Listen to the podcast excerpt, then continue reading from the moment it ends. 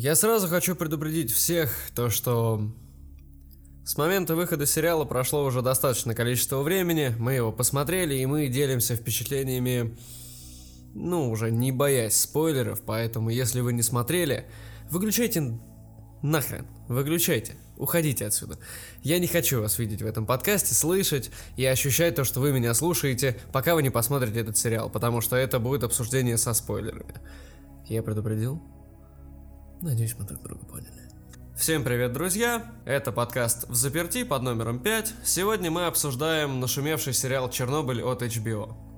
Вот, собственно говоря, меня зовут Виктор Федянин, это мой второй ведущий. А, первого, первого ведущего мы потеряли, второй ведущий Амир Махамад. Вот, ну, собственно говоря, вот в нашей замечательной ламповой компании будем обсуждать, будем тараторить, будем не выговаривать определенные нечленораздельные слова, ну, неважно. Собственно говоря, что, Мирочек, как этот сериал вообще в твое инфополе вошел, как ты с ним как-то, не знаю, ну, познакомился, или там это было задолго до, или ты внезапно понял, вау, это что, это Чернобыль, все его так активно хайпят, все так рекламируют, вот уже первые три серии вышли, это сумасшедшие какие-то рейтинги, случайно как-то пришел ко всему этому, то есть. И вообще, само по себе, знаешь, тема Чернобыля, то есть, ну, как бы, понятное дело, мы все слышали об этом, обо всем, мы знаем, где это находится, то есть TechMake, но вообще вот, собственно говоря, как ты пассивно подготовился к этому сериалу, да, не готовясь к нему? О, это вообще замечательная история, вам сейчас ее расскажу. Так вот, дело было так. Я познакомился с этим сериалом очень случайно. Прям действительно, я даже не знал, что он производится. Я понятия не имел. А, я был на волне другого сериала, который вот выходил, получается, его последний сезон. Это сериал «Игра престолов». Мы все ждали, надеялись, верили. Мы хотели узнать, вот, ну чем же он закончится. Мы хотели узнать, откуда взялись эти белые ходаки. Мы вот ждали вот, все, вот этой квинтэссенции всего вот этого финального, за то, что, за что мы любим а, всю «Игру престолов». Но мы получили, ну ничего, то есть это отвратительно было, ну серьезно. А, то, что они сделали, они просто наплевали вот, по сути, фанатам в лицо. Я читал кучу там каких-то статей, которые рассказывали о том, почему все-таки это классно. А, то, что получается на протяжении всего сериала мы сделали так называемый круг, оборот, когда герои пришли там к тому, с чего начали, то есть там замкнулось наше кольцо и все круто, классно. Ну выглядит это ужасно, но то, как это подавалось, это было ну реально отвратительно. И вот с таким подавленным, получается, настроением, которым я просто вот, вот я не знал, что делать, потому что, ну реально, мне было неприятно то, что происходило с моим любимым сериалом. И я узнал, что выходит сериал «Чернобыль». Я смотреть его изначально не стал. Ну, потому что он выходил, то есть, по той же самой схеме раз в неделю одна серия. И я не знал вообще, буду его смотреть, не буду. Я очень скептично относился ко всему. А, но каждый раз, когда выходила новая серия, все люди просто восторженно писали кучу статей, там писали, там, не знаю, супер количество большое комментариев, где они говорили, что это просто это шедевр. Это реально шедевр. Ну и тут я как бы сломался, но уже как бы вышло три серии, я подумал, что дождусь, пока выйдут все, и начну смотреть. Поэтому, собственно, я и приступил смотреть сериал, когда вышла последняя серия. Посмотрел я этот сериал э, ну, реально без остановки. То есть мне хватило, получается, вечером я сел, посмотрел две серии, и потом утром, только проснувшись, там, едва продрав глаза, я сразу же сел смотреть оставшиеся там э, три серии. Для меня сказать, что этот сериал мне понравился, это просто вот, ну, ничего не сказать. Я был реально, ну, в шоке. Я не ждал от этого сериала ничего, и этот сериал меня поглотил вот э, как радиация, блин, всех их поглотила, но это вообще, это вау, ну, действительно, Послед... Э, первая мысль, которая у меня была, когда я досмотрел сериал, я хочу это пересмотреть. Я хочу еще раз это пересмотреть. Чтобы вы понимали, насколько это для меня сильная эмоция, я ни один сериал не пересматриваю, потому что, ну, я не хочу. Я это все уже знаю, я это помню, что там, как было, а все эти переплетения, мне уже не интересно. То есть я начинаю сильно отвлекаться, сидеть в телефоне, я не знаю, заниматься какой-нибудь ерундой, всем чем угодно, лишь бы мне не смотреть сериал.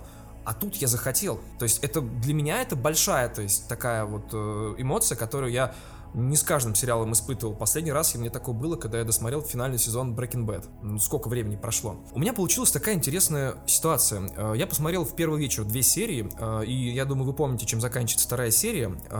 Чем? Вторая серия заканчивается на том, что группу добровольцев отправляют, по сути, на верную смерть.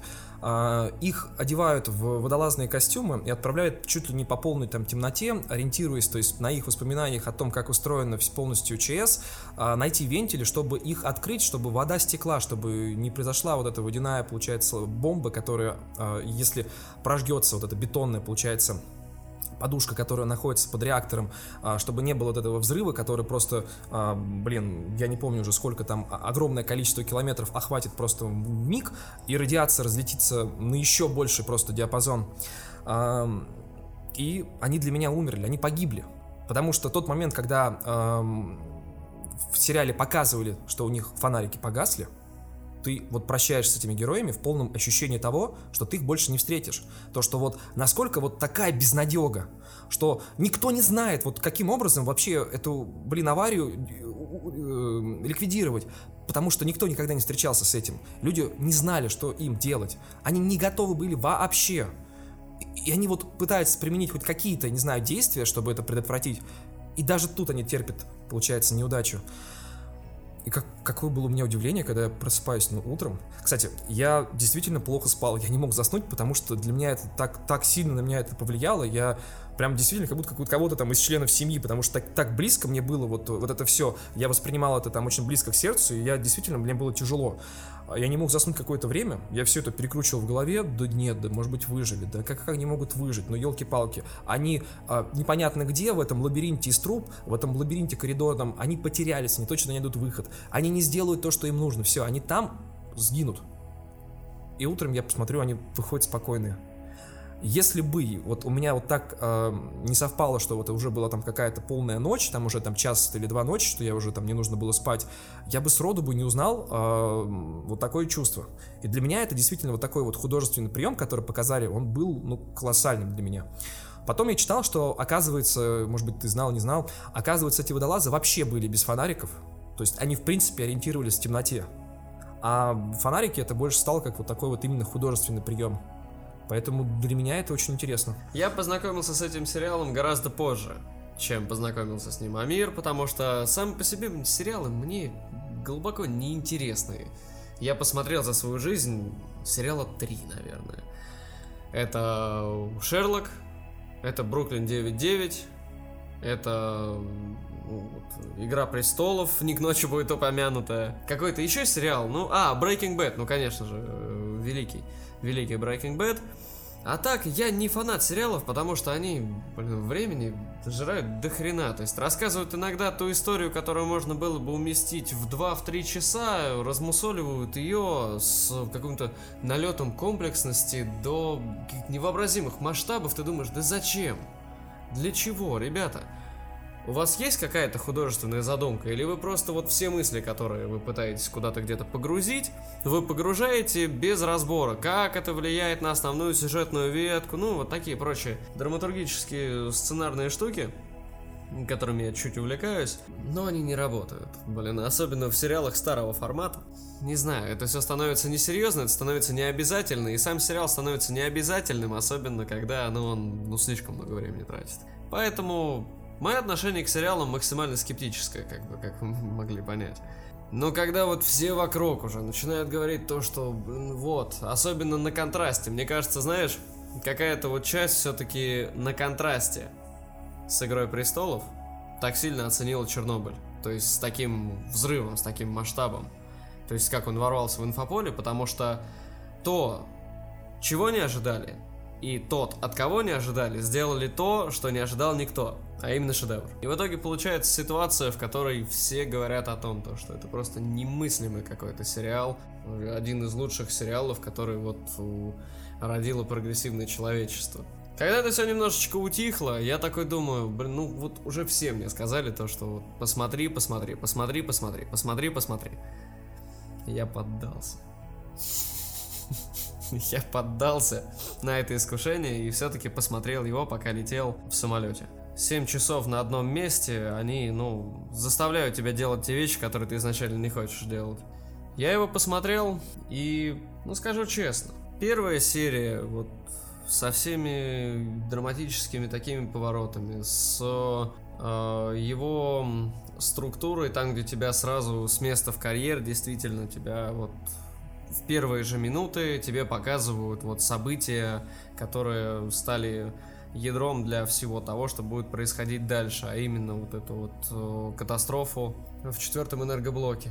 Сначала я смотрел и такой думаю, ну как-то как-то мутновато, как-то не захватывает. Да, я понимаю, что вы хотите сказать, да, я прекрасно понимаю, как вы это хотите сказать, но вот как-то, ну вот не прет. Я остановился, я дропнул сначала этот сериал на 20 минутах, а потом, ну, все-таки мысли тоже рождаются своего рода. Я начал вспоминать уроки физики, на котором нам, собственно говоря, а, вне учебных планов нам рассказывали о катастрофе в Чернобыле 86 года, 26 апреля, кажется, да? Да, 26 апреля, да, 26 апреля 86 86 года. Вот. О радиации нам показывали документальные фильмы, нам рассказывали по этому поводу истории. Э, на уроках истории иногда, вот либо факультативом, либо вне, опять же, учебного плана – нам также рассказывали о непосредственно событиях, которые были до, которые были после, ну, вместе, естественно, с какими-то там легендами, не легендами, предположениями, но в основном о героизме народа и о самой истории, собственно говоря, ликвидации последствий а, взрыва на Чернобыльской АЭС. Я начал это все вспоминать, и меня прям так мурашки пробрали, если честно, немножко. Потому что но это событие, наверное, изменившее, не то что прям пафосно сказать, изменившее мир, но изменившее отношение, наверное, всего научного сообщества к своим открытиям, это точно. После ядерной бомбы, после, ну, вот, оружия массового поражения, то, что произошло на этой ядерной станции тогда, изменило действительно подход всего научного сообщества. Потому что то, что, казалось бы, вообще никогда не может рвануть, это мирный атом, ну ты помнишь всю эту пропаганду, даже она, она там до нас-то дошла в какой-то степени, а, даже спустя, спустя, блин, годы и все прочее, то есть отголосками какими-то, то есть пропагандистскими какими-то вещами. Ну не может это рвануть вообще, ну никаким способом это не может привести к каким-то таким вот последствиям. А здесь я это все повспоминал, и я такой, ну, нет, не может быть такого, то, что об этом все говорят, то, что это шедевр. И, в принципе, на серьезных щах это все таких заваривается. Не может быть такого, то, что это какой-то очередной высер. Ну, можно вспоминать предыдущие проекты, там, сериал «Чернобыль» от ТНТ, и прочие, прочие, прочие какие-то художественные вещи и домыслы вот из игр серии «Сталкер». Ну, то есть, не знаю, фу документальные, ну, документальные фильмы от РЕН-ТВ, я такой думаю, ну не может быть, ну не может быть, все бы давно плюнули. Я начал смотреть дальше, и то ли на вот волне вот этих воспоминаний о том, что рассказывали, и впечатление от того, что когда-то нам рассказали об этом героизме, об, этой, об этих трагедиях, которые там происходили, то ли действительно из-за грамотно построенного сюжета и вот приемах, которые грамотно на этом на всем оперируют. Меня увлекло так, то что потом вот следующие пять часов у меня пролетели просто махом. Каждую серию, ну, да, да, я в принципе соглашусь, наверное, с э, великими, с э, Дмитрием Пучковым и Климом Санычем Жуковым. То, что там очень много, именно, ну, соглашусь не во всем, естественно. Просто то, что там очень много пожалейки. С другой стороны, это художественное произведение. И поэтому это один из инструментов показать общемировую трагедию и показать, сколько жизней обречены а, оказались из-за, вот, собственно говоря, той лжи, которая произошла. Слушай, ну правда, а, зрители очень положительно встретили этот сериал. Они каждую серию боготворили. Насчет инфополя хочу сказать следующее. У нас в стране очень получилось токсичное такое комьюнити, которое начало топить за то, что, блин, там не так все было. Ну, то есть, э, там показали, ну, не... Вот я в книге читал, там было так. Вы мне показываете, что было это. Это неправильно. Вы тупые, я умный. И это очень плохо, потому что в первую очередь это сериал художественный. Он не позиционировал себя никогда как документальный. А задачей сценаристов была приблизиться, то есть отразить вот тот вот эм, как раз-таки быт и показать так называемую цену лжи. То, а, куда заводит как раз-таки эта ложь, которая, она просто многоуровневая становится, и как она ведет людей, и к чему это все приводит. Даже не только ложь, да и, и маломальское умалчивание, оно все равно приводило вот к таким последствиям. И это было просто вот мировой, реально мировая катастрофа. Мы до сих пор, понимаешь, видим те иные, иные отголоски, которые происходят от Чернобыля. Эм, это сильно научило людей во всем мире потому что никто больше не хотел, чтобы эта катастрофа повторилась. И те кадры, которые нам показывали в этом сериале, они показывали нам как раз-таки вот нашему молодому поколению о том, что ни в коем случае, то есть нельзя допустить повтора. Это, как воспринимали, например, насколько я знаю, а, жители Советского Союза, для них это была как победа, то есть они воспринимали это как войну. Советский Союз боролся с врагом в виде радиации – и поэтому были различные пропагандационные ролики снимались, снимали, э, печатали в газетах э, с таком манере э, все статьи, что вот будто вот там советская армия разгромила своего неприятеля, который вторгся на нашу территорию. Да не было такого, было, о чем ты говоришь. Было. Прям настолько? На, настолько, то есть они старались именно, то есть показать, что вот это такой враг, с которым мы идейно должны бороться. То есть даже вот так вот было. И мы действительно видим то, что вот ну не хочешь с таким врагом встречаться. Какой бы ни был бы там не друг сосед, есть вот то, что в тысячи раз страшнее. Это вот такой вот э, невидимый убийца, который просто тебя уничтожает самым адским способом, каким только можно представить. И визуально увидеть то, что нам рассказывали на уроках ОБЖ, это действительно, это поражает и пугает одновременно. То, как были представлены люди, которые были подвержены, которые заболели лучевой болезнью, это что-то страшное. Это, это, это кошмар. И ничего нельзя было с этим сделать. Эти пожарные, которые с героическим своим посылом, вот э, истинно советским, то есть помогать другим, помогать ближним, они кинулись э, на такого врага, о котором даже не понимали, о котором даже не подозревали. Они думали, что поехали тушить просто пожар. А по факту они подхватили страшную лучевую болезнь, которая уничтожила просто каждую их клетку тела а, за короткий период.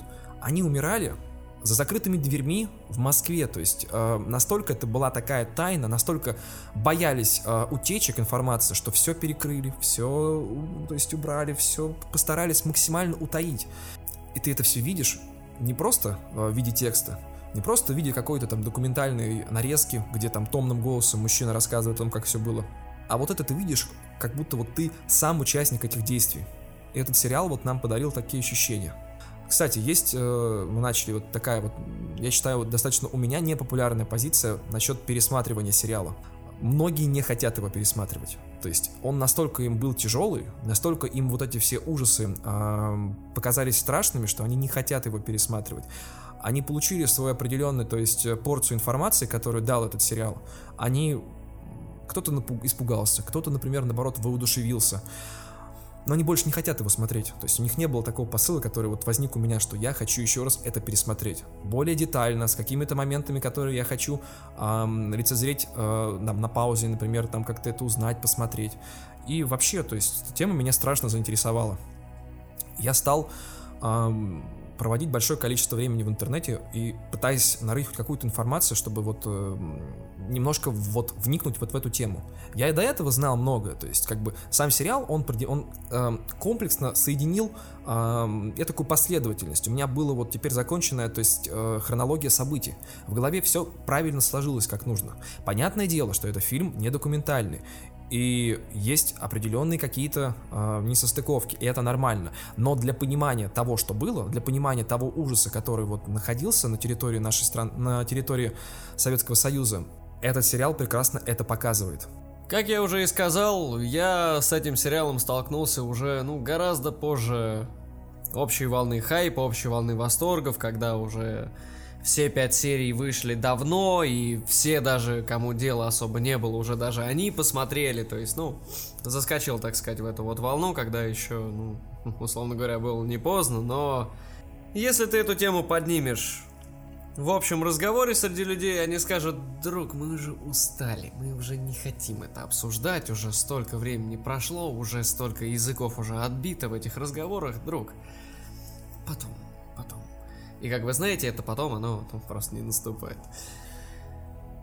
А, столько я подкастов переслушал с ведущими, которые всем этим восторгались. Я посмотрел uh, общее такое вот видео, где господин Дмитрий Пучков вместе с Климом Жуковым обсуждают э, эту тему по части того, настолько, блин, настолько отвратительно они обсуждают на самом деле. Настолько отвр... Это не так все было, а в Советском Союзе вот так да никогда бы не позволили, а вот здесь, а вот, а вот так, а вот здесь приврали, а вот было не так, а на самом деле было вот так, и отношение было другим. Как будто это демонстрируется, знаешь, вырезки с реальных событий. Мы говорим о художественном кино. Ну, о мини-сериале, но все же. Мы говорим о художественном произведении, в котором, естественно, для большей драмы, для большей образности допускаются какие-то вот такие вот моменты, моменты допущений.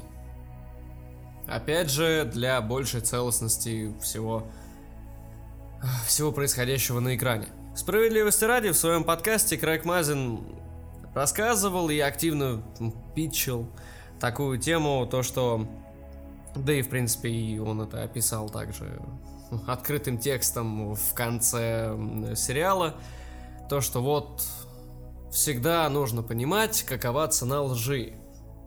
По большому счету, для меня мысль созрела так же, но пошире. Потому что мало того, что какова цена лжи и какова цена правды. Потому что если мы вспомним, то э, Легасов огромное количество времени сомневался в том, что а стоит ли мне на этой Венской конференции рассказывать всему мировому сообществу в том, что на самом деле произошло и кто виноват, или оставить это все за кулисами, но тогда мы безопасными способами договоримся с КГБ о том, то, что ядерные реакторы все равно переоборудуются, и в любом случае мы от этого, ну, так победим, условно говоря. И потом, когда он уже договорился о том, что это все замалчивается, ему так циничненько, условно говоря, вот тебе герой Советского Союза, вот тебе повышение в твоем институте, вот, хотя, знаешь, типа, до этого спросил, ну что, как у вас здоровье? Он ответил на это, ну что, вы сами не знаете. То есть то, что у него лучевая болезнь, то, что он тоже уже при смерти, практически из-за вот этих вот всех вот э, ликвидационных моментов. Хорошо переданы моменты его сомнений. И в конце концов, справедливость, вот это вот научный подход к делу, где истина во всем, она в конце концов преодолевает все остальное в его душе, и он рассказывает даже на этом суде, который там никто не услышит, кроме вот э, основных энергетиков, которые на этот суд собрались, всю правду. Открывает ее наголо. Он открывает ее, обрекая себя самого на незавидное существование, потому что КГБ после этого говорит, мы задушим тебя везде, у тебя просто, у тебя будет жизнь такая, то что ты сам захочешь умереть.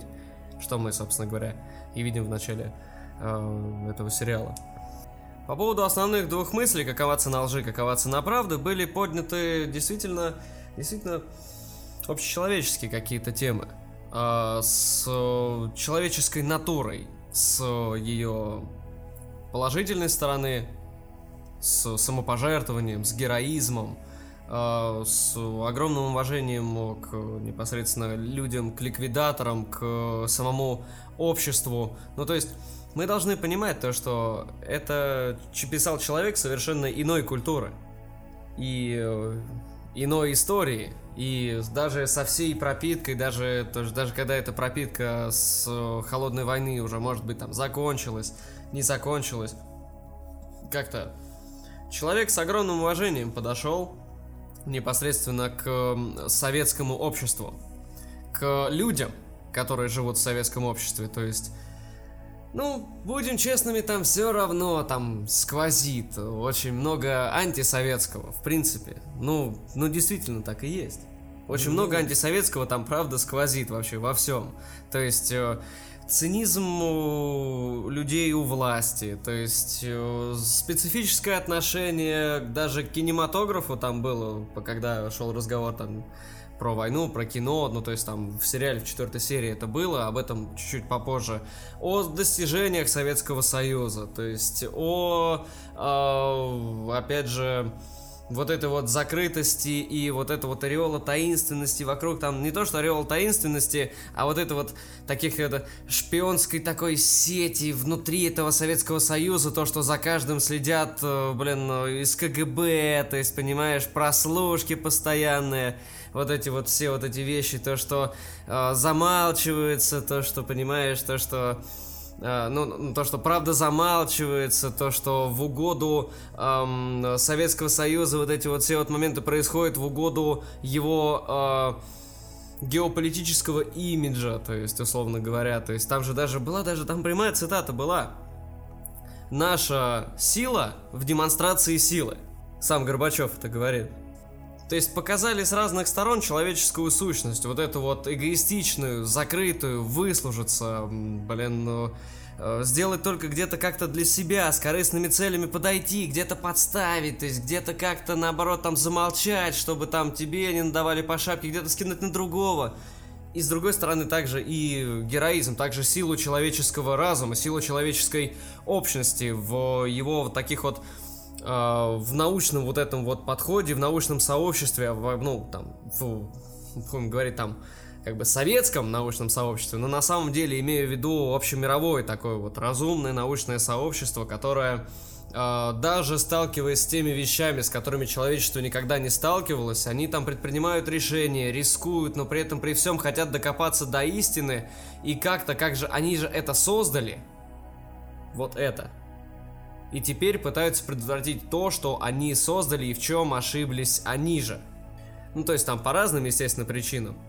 Но в любом случае происходит такая ситуация в том, что, условно говоря, э, столкнувшись с теми вещами, с которыми они до этого никогда не сталкивались, они все равно пытаются, там, рискуя, жертвуя, пытаясь минимальными количествами жизней, потраченными, предотвратить э, жертвы, которые могут обернуться гораздо большими цифрами, числами и ну, человеческими судьбами, как-то вот это вот все разбираться, пытаться и в любом случае прийти к истине.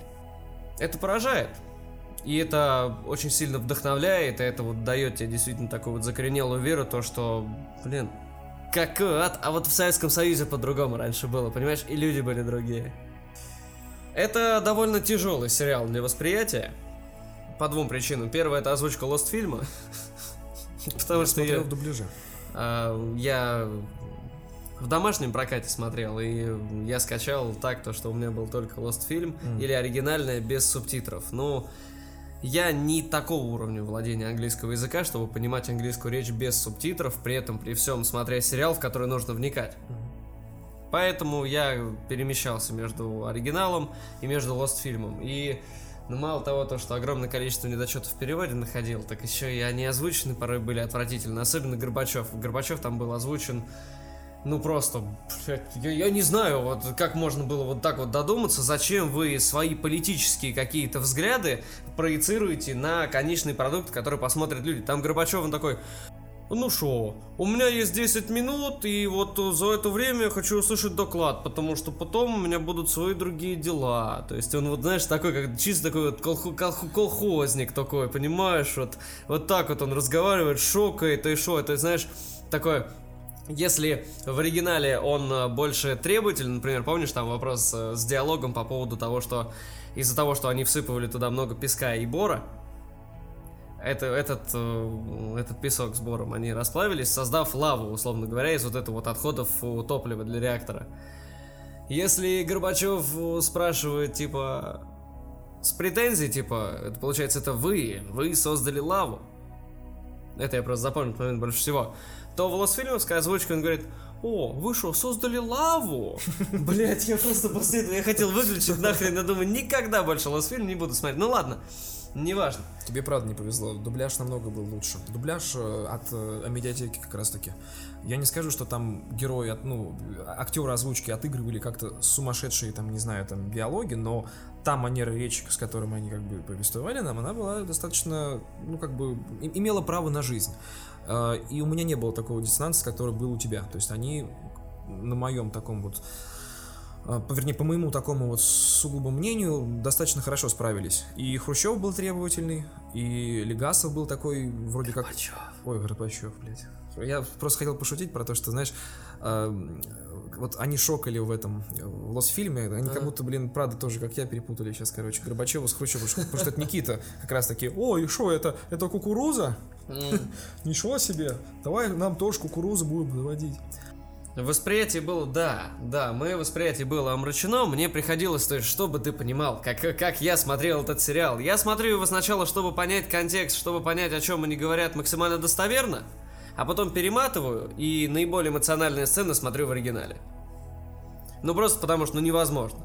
Просто, ну вроде профессионал, ну хрен его пойми, ладно, не буду слишком сильно как-то на этом э, зацикливаться. Э, собственно говоря, вторая тема, из-за чего этот сериал довольно тяжело смотреть, ну, максимально понятно. Это крайне трагичная история, она общемировая трагичная история для всего человечества, как бы документально.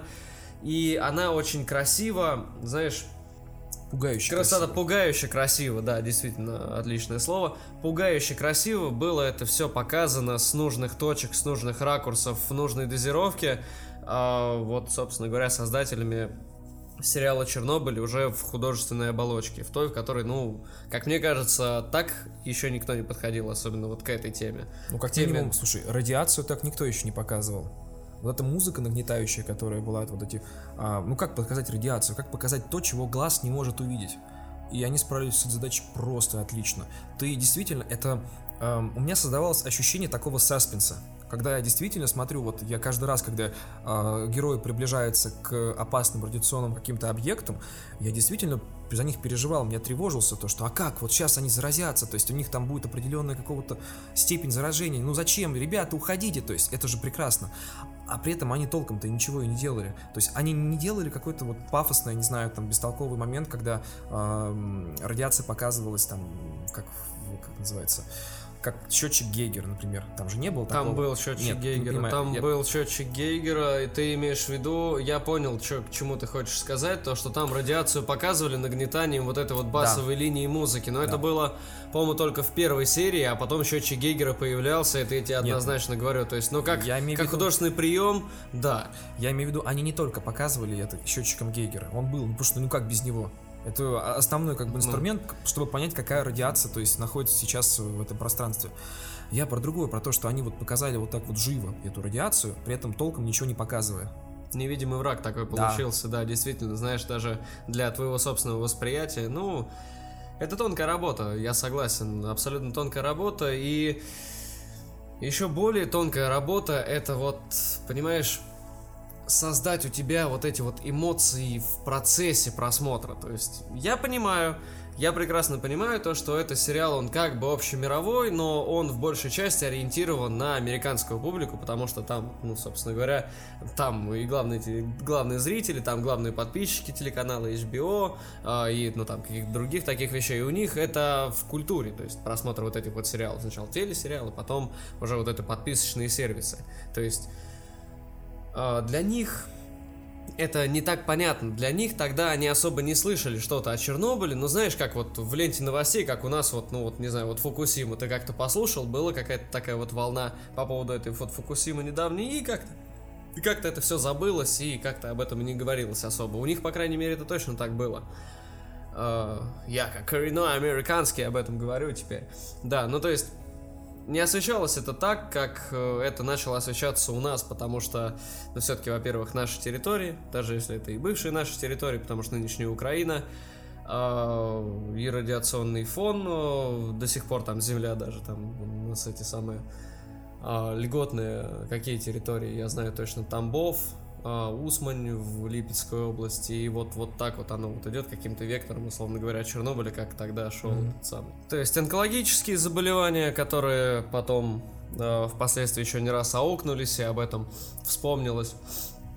Опять же, то же самое инфополе, о котором мы говорили в начале подкаста, по поводу тех вот историй, по поводу уроков, по поводу каких-то факультативных занятий.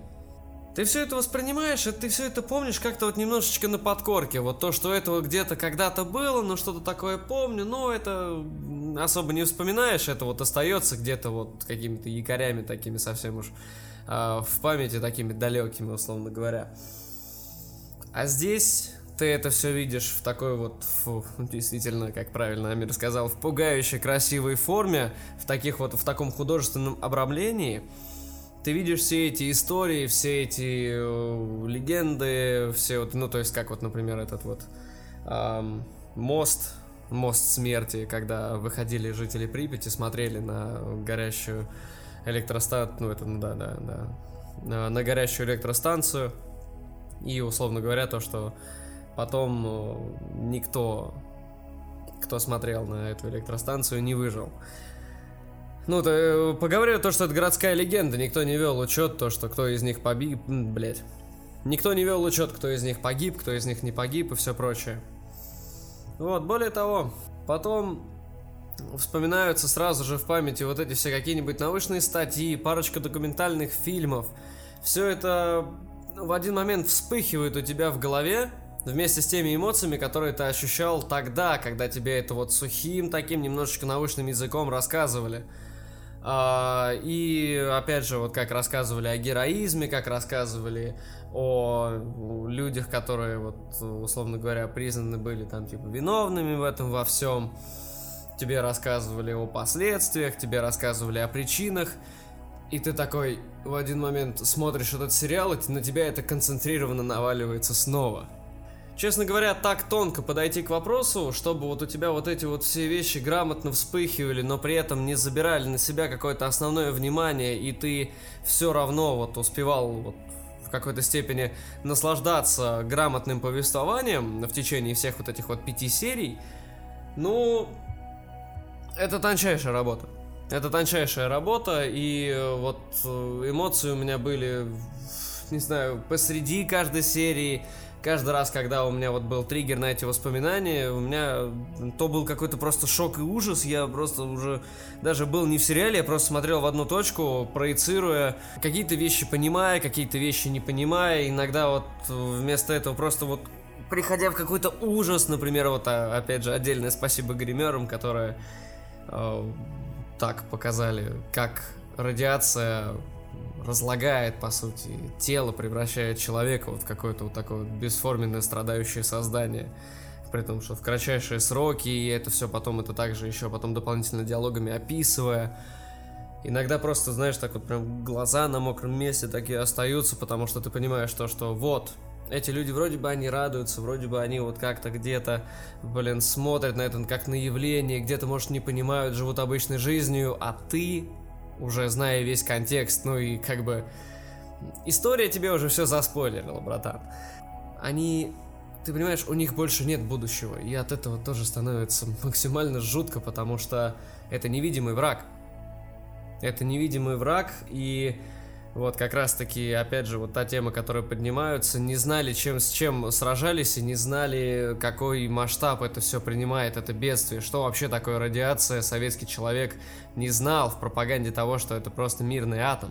Из этого всего мы видим огромное количество вот таких вот сцен, там, где люди просто не понимают, блин, там ну, врачи со стажем лечат ожоги молоком, жена пожарного, которая вот в своих э, потрясающе сильных таких вот прям литературно прям сильных чистых э, чувств, любви к своему мужу. Она едет за ним в Москву, она, несмотря на все запреты, она хочет с ним увидеться, она его обнимает, она до конца его жизни остается с ним, даже видя то, что с ним становится. Это такая любовь, которая идет вот свыше сознания, то есть вот эти вот все вещи, потому что люди банально не знают, что это такое. Что это за вот невидимый враг, почему вот от него вот остаются какие-то вот... Просто вот казалось бы, вот как вот даже вот в первой серии там валяется какой-то кусок непонятного какого-то, блин, минерала, то ли графит, то ли не графит, непонятно. Даже и пожарные не знали, наверное, что вообще такой графит, такое, как вот материал такой. То есть он его поднимает, смотрит, а потом раз, блин, у него уже все, он уже полностью облучен. И, ну, много таких, огромное количество вещей, просто, ну, вот борьба действительно с невидимым, но крайне опасным врагом, как Амира сказал. Все вот эти моменты в процессе, они задевают тебя до глубины души. Так же, как потом, и уже к концу, когда ты уже начинаешь вникать во всю эту историю, тебя начинает задевать чувство глубочайшего порицания к тем людям, из-за которых это все произошло. Ты начинаешь вместе с Легасовым, которым ты проникся, и ты проникся э, налаживанием взаимоотношений между Щербиной и Легасовым. Ты начинаешь понимать также его вот эти вот муки совести, его страх перед системой, его разочарование в системе, при этом при всем он крайне этого всего вот тоже боится, как и любой человек, и при принятии всех решений в процессе он понимает то, что он сомневается, он пытается найти какие-то способы, и он каждый раз идет на сделку с совестью, когда у него что-то не получается, то есть, условно говоря, из-за неправильных решений им принятых гибнут люди, и он понимает то, что даже если это необходимая цена, он все равно перед высшим командованием просит, там, открытым текстом это было, по-моему, во второй серии, я э, прошу у вас разрешение на убийство трех человек, тех самых трех добровольцев, вот, которые, вот, собственно говоря, вот Амиру так запали в душу, вот, из-за грамотного повествования. Я про этих трех добровольцев слышал, и вот на самом деле сильнейшая вот эта вот сцена была, ты проникаешься всей проблематикой вот это вот, все, всеми переживаниями Легасова, всеми его взаимоотношениями, всей тяжестью его выборов, то есть э, его страхом, э, его... Это я уже все сказал. Условно говоря, во всем в этом это проблема, которая как бы тебе уже, ну опять же, история тебе все заспойлерила, братан. Но тебе настолько интересно, вот как же, как же они будут решать вот эту конкретную проблему, а из решения этой проблемы исходит следующее, а как они к ней подойдут, а вот, а какова цена, а где здесь риски, а вот вот они вот, а как здесь они это будут решать, сколько еще человек погибнет, ты эти, эти вопросы себе задаешь в процессе, и вот процесс решения тебя ввергает в то, что из того, что ты слышал когда-то, эта проблема становится как будто ты вместе с главными персонажами ее тоже вместе решаешь, или хотя бы наблюдаешь вот это вот решение и борьбу общечеловеческого с, вот, со своим, условно говоря, вот творением, которое, опять же, из-за того же человека обернулось против них самым главным врагом. Это потрясающие эмоции, и я не знаю тут уж как уж еще сказать о том, то, что когда-нибудь я этот сериал обязательно пересмотрю. Для того, чтобы, может быть, какие-то еще новые детали найти. Может быть, просто для того, чтобы насладиться еще раз тем самым потрясающим визуалом. Еще раз какое-то это все прочувствовать. Может быть... Блин. А вот будем честными, для чего этот сериал еще раз пересматривать? Тебе так хочется еще раз э, пережить э, те самые тяжелые эмоции и те самые не сам, ну, те самые не самые простые раздумья, которые вот тебе постигли твою голову, когда ты посмотрел это в первый раз. Это крайне неприятные, это крайне м- трагичные рассуждения и эмоции. То есть, если ты из, из них делал вывод один раз, то а стоит ли их проходить во второй? Вот я вот просто думаю, я вот так вот в процессе рассуждения начал думать о том, что а вот хочу ли я по-настоящему это все еще раз пересмотреть? Не из-за любви там к оригиналу, не к этому английскому языку, а по части художественного произведения. То есть оно потрясающее, но оно на раз из-за его тяжести, не из-за того, что оно посредственное, а из-за его вот такой вот вот специфичности вот той темы, которую она поднимает. Мой ответ на самом деле прост. Детали. Я узнал большое количество различных деталей, которые э, в той или иной степени сопутствовали сериалу.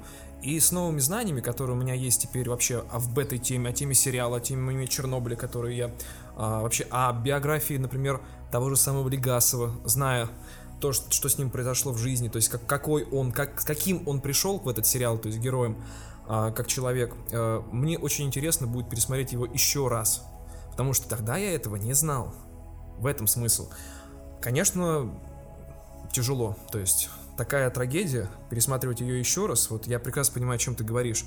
Без всех вот этих, то есть дополнительных деталей, которые у меня появились в моем, как так сказать, обиходе, я бы не стал. По той причине, ну блин, это тяжело, правда. Никто не хочет переживать самые тяжелые жизненные моменты, которые у тебя происходят несколько раз в жизни. Ну, это просто общечеловеческие тяжелые моменты, которые да. были правильно поданы. Но даже со всей этой правильной подачей я... Я вот не знаю, вот мне вот не хочется еще раз сталкиваться с теми трагедиями личными, общечеловеческими, которые были показаны так красиво и так емко в сериале. То есть, при всех его заслугах. Пересматривать его, я понял для себя, походу, походу нет. Но, честно говоря, это, ну, это, это будет непросто, блин. Ради чего? Я и так вроде бы все понял. Я вот точно буду. Э, у меня, я не знаю, я вот сейчас пересматривать не хочу. Я хотел сначала там, после того, как посмотрел, чуть ли не сразу же бросаться смотреть второй раз. Но, как бы, сама эта тема у меня подостыла. Я много чего нового узнал. И я теперь хочу по прошествию какого-то количества лет еще раз посмотреть.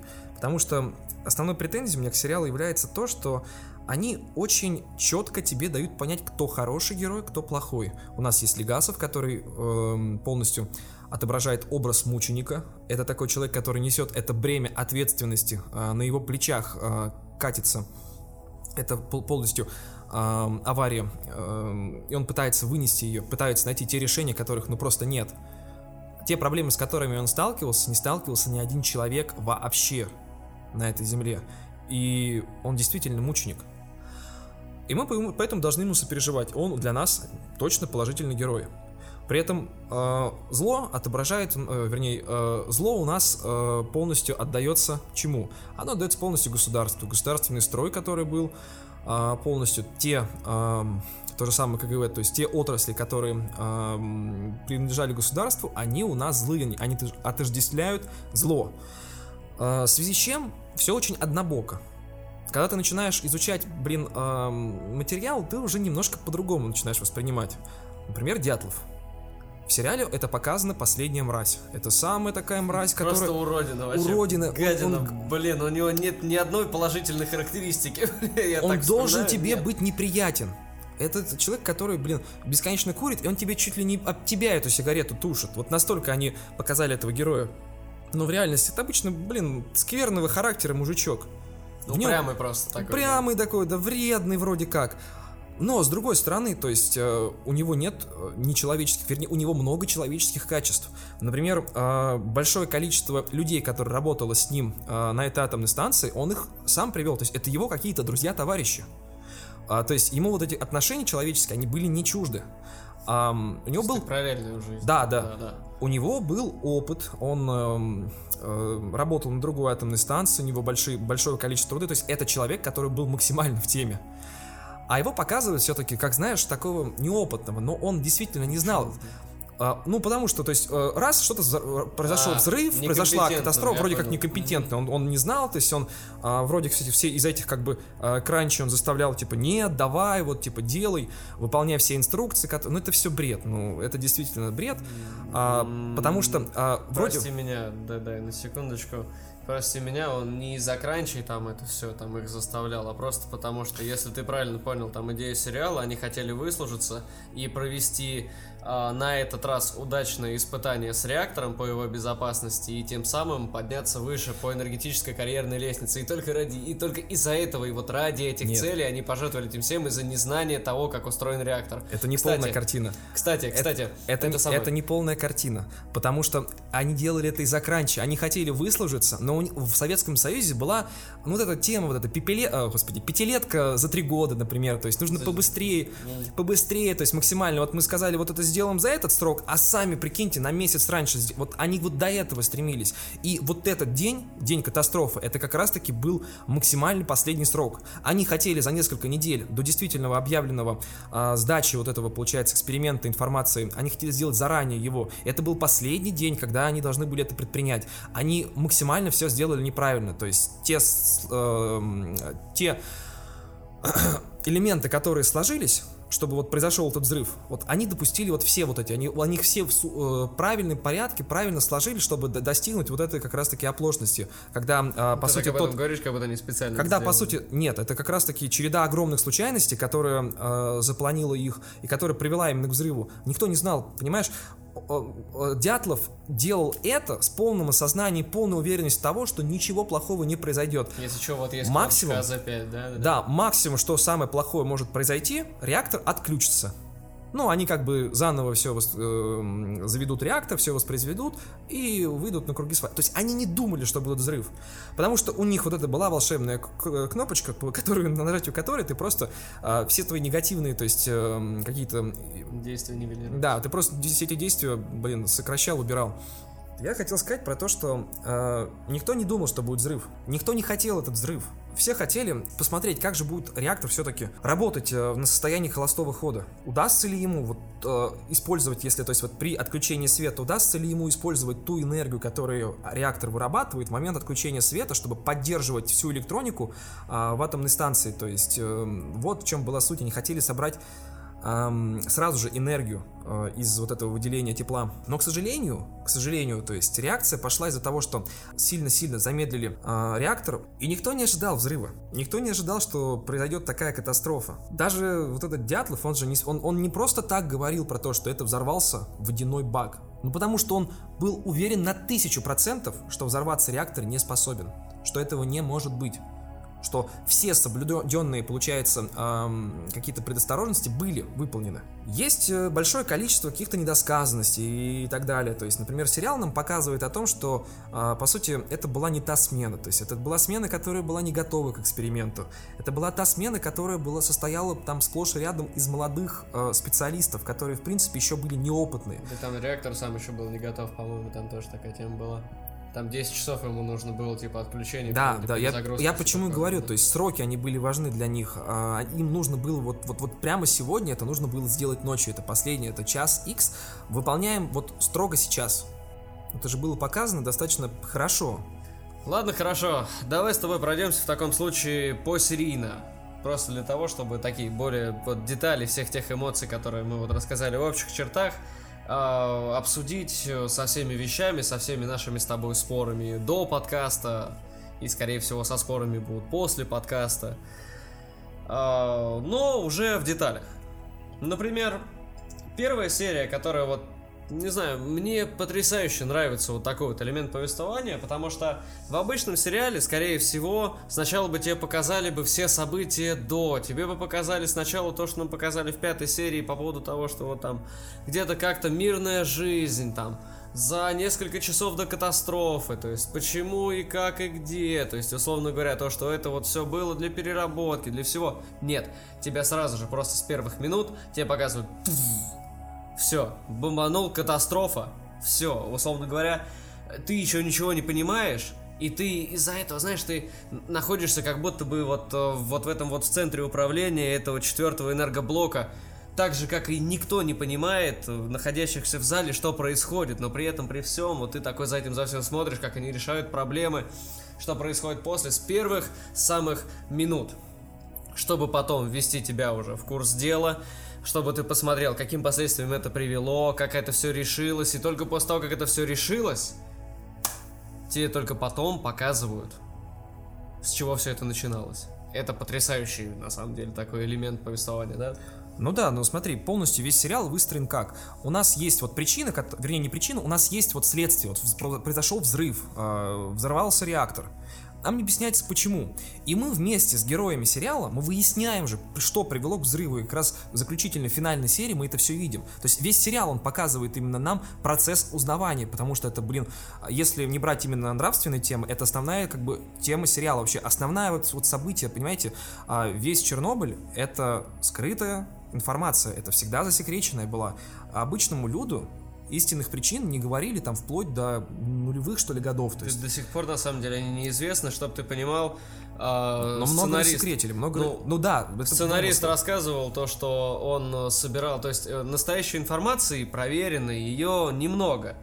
И он собирал, и он домысливал иногда где-то, и выбирал наименее драматичные варианты, кроме там каких-то основных линий. То есть, условно говоря, это небольшая, логически э, сцепленная сборная солянка из всего того, что происходило, хоть как-то приближенная к реальности, понимаешь? И не то, что там это НЛО, и не то, что это там какой-то американский разведчик, это все типа глубоко внедренный, на самом деле специально саботировал, и то, что это не военные испытания, и то, что это специально на самом деле все было сделано, я не знаю, там торсионным полем с планеты не беру, ну то есть э, вместо вот этих вот вещей какие-то реальные домыслы, а, реальные какие-то, вот знаешь, выводы из э, крупиц информации собранные, вот воплощенные в художественное произведение, в сценарий, который вот, собственно, вот в момент изучения, вот э, Мазин, он это все сказал.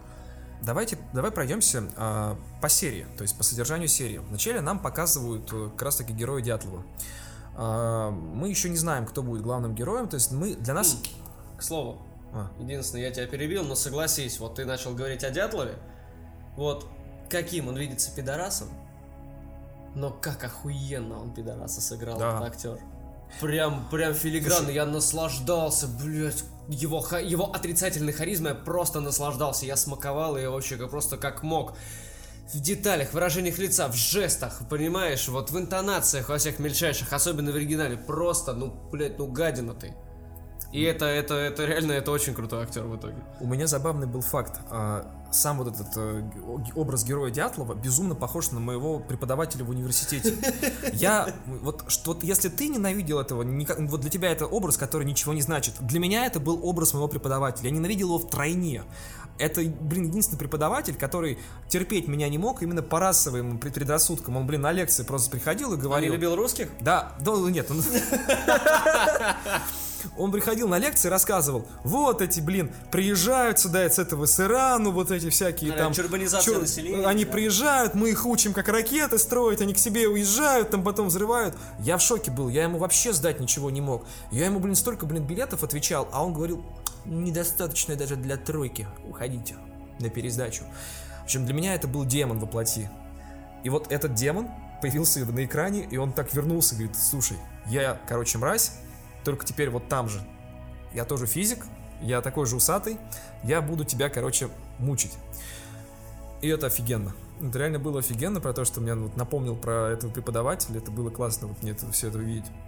Поэтому меня в- втройне, да, этот образ негодяя, он был для меня максимально нужным. А, Самые вот, собственно говоря, запомнившиеся моменты серии были, если ты вспомнишь, мало того, то, что вот это вот начало а, личной истории, ну то есть там же на нескольких уровнях идет повествование, а личная вот эта вот история вот этой вот женщины, Пожарника. жены пожарника и, собственно говоря, вот это вот его то, что он сначала да ладно, там очередной вызов, что там просто крыша горит, кому он типа сейчас поедем, по-быстренькому все сделаем и нормально будет.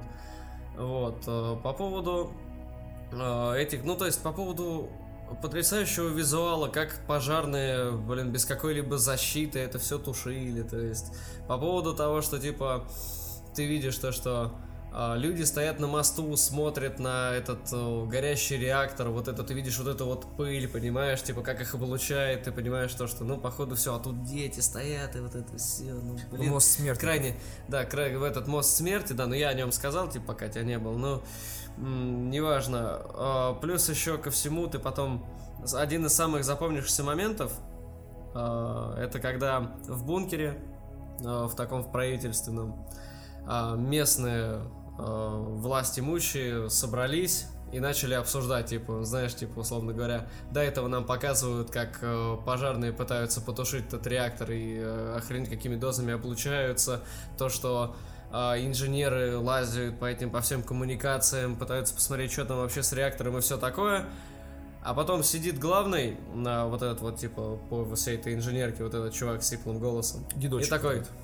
Не, не дедок, это он же один из трех э, ребят, которые потом на суде были. Как его А, фамилия это, да. я понял, И это он такой, владелец, это и он такой, да, он такой сидит, он такой сидит, ну, извините, что так поздно. Да, мы вот, вот вас вызвали, в общем, такая тема. В принципе, как бы ничего ужасного не произошло, но вот как-то надо что-то делать. И когда начинают пытаться разбираться, начинают задавать вопросы, да, типа уже вроде бы и донесения пришли, но говорят о том, то, что, ну, друг, по-моему, все не так однозначно даже на их собрании уже. Один из самых главных детков, который, знаешь, уже, ну, совсем такой старый, которого под ручку ведут, он такой стучит этой палочкой и Трусик. такой... Это станция имени Владимира Ильича Ленина. Ленин бы гордился вами. Гордился трудягами, которые идут к светлому коммунизму. И потом, вообще, потрясающий вывод. Мы должны перекрыть весь город. Мы должны предотвратить рас- распространение ложных слухов по поводу того, что произошло. Отрубаем связь. Отрубаем связь вообще целиком и полностью. А, и ты спрашиваешь такой, чего? Типа, мало того, что это прикольный ход с точки зрения режиссуры, потому что обычно вот такие вот моменты, такого нагнетания саспенса, и потом такой в один момент трости стучит человек и предлагает классное решение, которое решит все проблемы в сюжете, да, типа, привнесет какое-то вот ну вот решение, которое приведет всех вот к развязке, условно говоря. Вот он, вот он гений.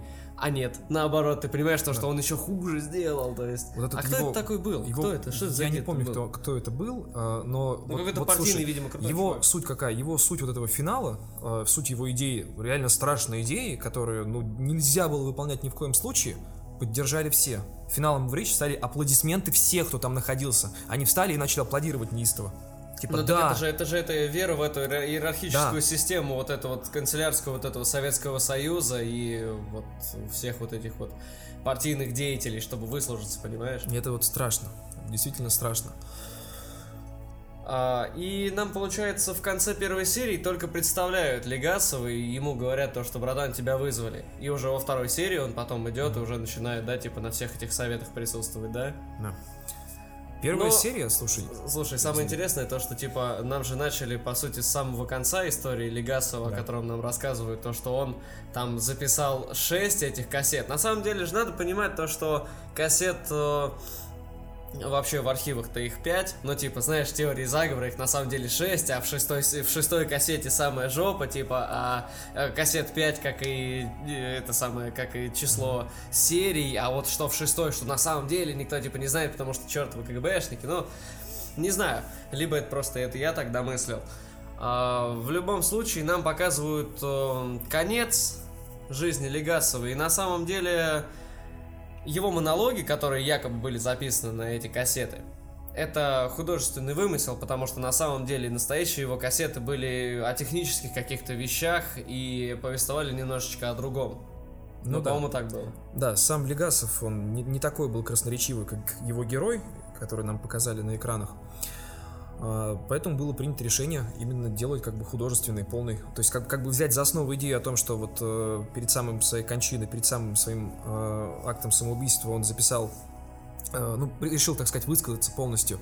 Плюс э, я знаю, что э, сценарист додумал о том, что это произошло ночью, потому что не было известно, когда это произошло, когда он повесился. То есть Но он это реально держалось тайной. 26 числа повесился. Он, ну да, то есть как бы вроде как да, но это больше как додумка. То есть вот как бы вот, знаешь, он пр- представил его на своем месте, и вот что могло сподвигнуть его а, на совершение этого. А, ужасное здоровье, он прекрасно, он, он на самом деле даже если бы не повесился, он бы, может быть, еще несколько лет прожил, и радиация его все равно бы сгубила.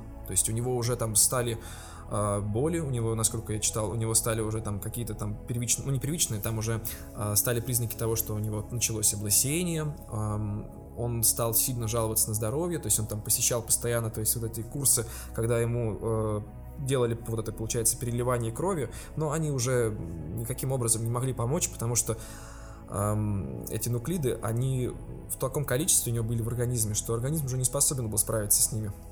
И он просто медленно умирал. И вот это завещание, которое он оставил в последней серии, что там мы, по сути, смертники с тобой, когда он с Щербиной говорил а, то, что нам осталось-то сколько-то там, несколько лет, они также и произошли. Щербин, он тоже не особо больше прожил, чем Легасов. Но он также... Ну, Щербина тоже быстро умер. Да, он потом, то- то- после тоже быстро- быстро лет умер. буквально там, да, и все. То есть то, как он и описывал, радиация, она не щадит никого.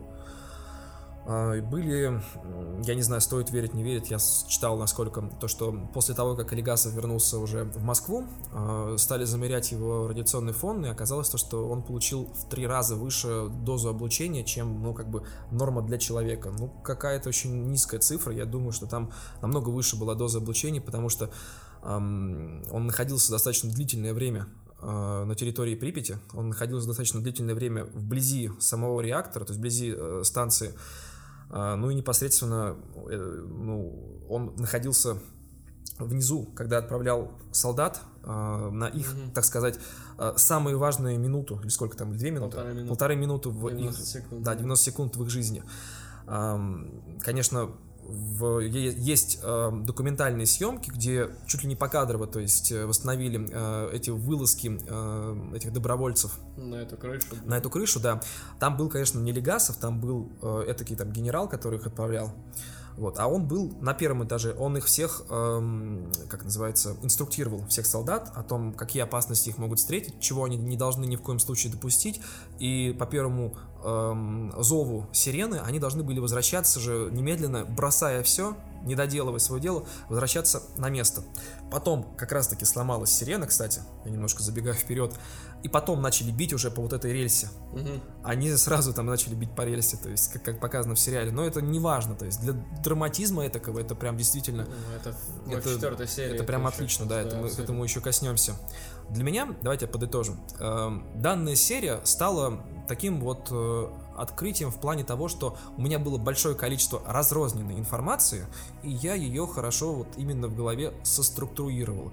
А, Собственно говоря, больницы вот эти вот все переполненные вот этими вот больными. Мы понимаем то, что от них от всех фонит, то, что на самом деле это радиационное заражение, то, что это лучевая болезнь проявляется в виде ожогов. А старый врач, который это вообще не понимает, он пытается лечить, как будто это простые ожоги молоком, блин. То есть ты такой на это смотришь и думаешь, так, ребята, это сейчас э, либо был укор советской медицине, то, что там работают некомпетентные люди, или это был, э, собственно, еще один показатель того, то, что люди сражаются сейчас с тем, чего они до конца не понимают.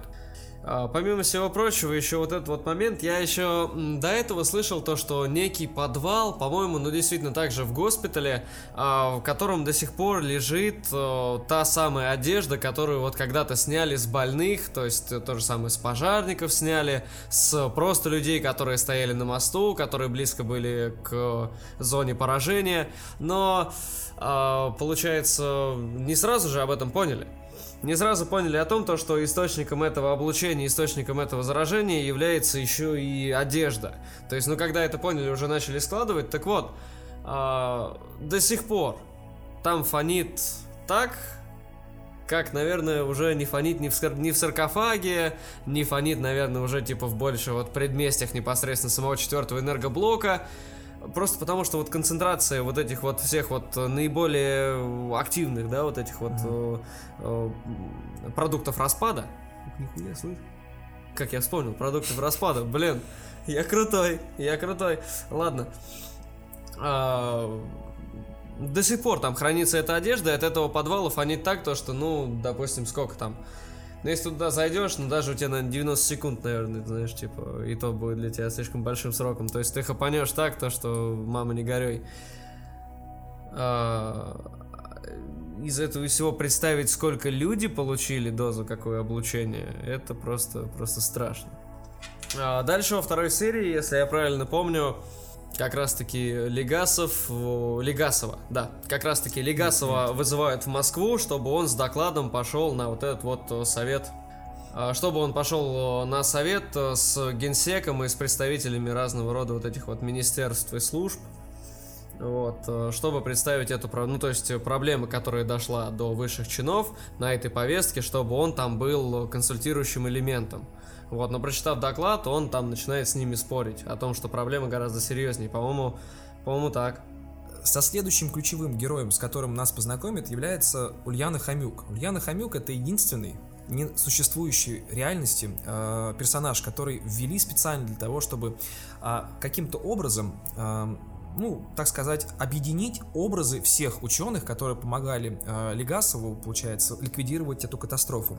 Потому что строить э, большое количество людей какие-то линии достаточно сложно в плане драматургии из-за того, что мы никаким образом не привяжемся к этому персонажу. А когда это какой-то один конкретный герой, нам легче с ним как бы эм, как- понимать его мотивацию и видеть э, развитие, видеть то, что, по сути, эти ученые да, помогали Легасову в тех э, моментах, когда он, так сказать, стопорился, когда он не знал, что ему делать дальше, или ему не хватало какой-либо информации. Слушай, тебе не кажется, что это просто идеальная отмазка для того, чтобы вот мы придумали персонажа, который будет наставлять, будет однобоким, и при этом при всем будет охренительно хорошо двигать сюжет, а потом назвать его отражением всего научного сообщества Советского Союза. Ну, блин, тут двоякая ситуация получается, дружище.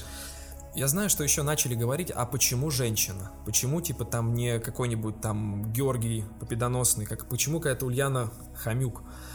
А как раз-таки э, тут этот э, сценарист Мазин, а, Хрейг Мазин. а как раз-таки тут Крейг Мазин хотел показать то, что в Советском Союзе были достаточно прогрессивные убеждения о меньше том... предрассудков. И меньше, да. да, предрассудков как раз-таки, которые были в Штатах, например. А, о том, что женщина не может быть ученой, например. О том, что женщина не может занимать какие-то руководящие посты, она не способна на это. А, у нас не было такого, у нас все были гражданинами, получается, в той стране, которой больше нет. Комрадс, Комрадс. товарищ.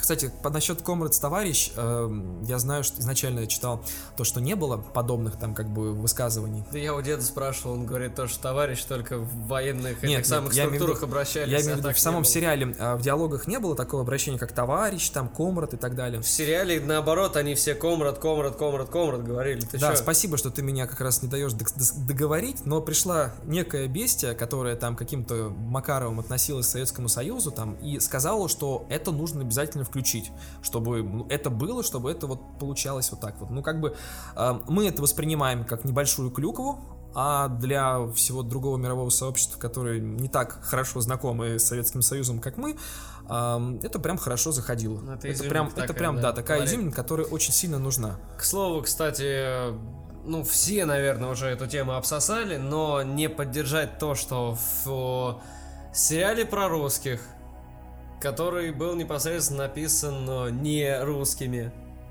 который был изначально написан на английском языке и сыгран людьми, собственно говоря, англоговорящими. Нет акцента. Они специально отказались от акцента, но при этом сохранили весь антураж того, что все надписи на русском языке, все документы на русском языке, максимальная достоверность того, что происходит вокруг, то есть всего вот антуража, все это на, э, на, на русском языке в советских реалиях, то есть это было крайне прикольно. Но, к слову-то, на самом деле, насколько я слышал, по крайней мере, все равно, так как это было направлено на американского зрителя, для того, чтобы создать некий такой вот барьер восприятия, может быть даже искусственный, а, отбирали не американских актеров, а именно британских актеров, потому что у них немножечко различаются манера, манера разговора, манера речи и акценты. Ну, интересно, на самом деле тонкие такие вот моменты, они вот лишний раз, знаешь, вот это вот все подвязывают, развязывают и все такое. Вот, единственное, конечно, из прям по-моему, жестко антисоветского мне не понравилось. Э, цинизм руководящего состава по поводу КГБшников. а, стоп, это в третьей серии было, да? Угу. Да. Мне не понравилось, э, мне не понравилось вот этот вот цинизм руководящего состава в том, что они до конца не понимали, они до конца не принимали, и даже если какой-то низший э, член вот этой вот всей э, власти эту информацию передал как у нас хорошие новости, а потом переобулся, то для него лично это означает крах карьеры, такое, знаешь, карьерное самоубийство, и он такой, а нет. И поэтому до высших чинов э, Щербина, как э, он министр э, этого самого... Э, да, он, он же министр энергетики, получается, он говорил, ну, как бы Блин, на самом деле, что там, облучение 3,6 это как два раза сходить на рентген, поэтому если вы давно не делали, то, ну, будем честными, как бы особо никаких проблем-то у вас и не будет.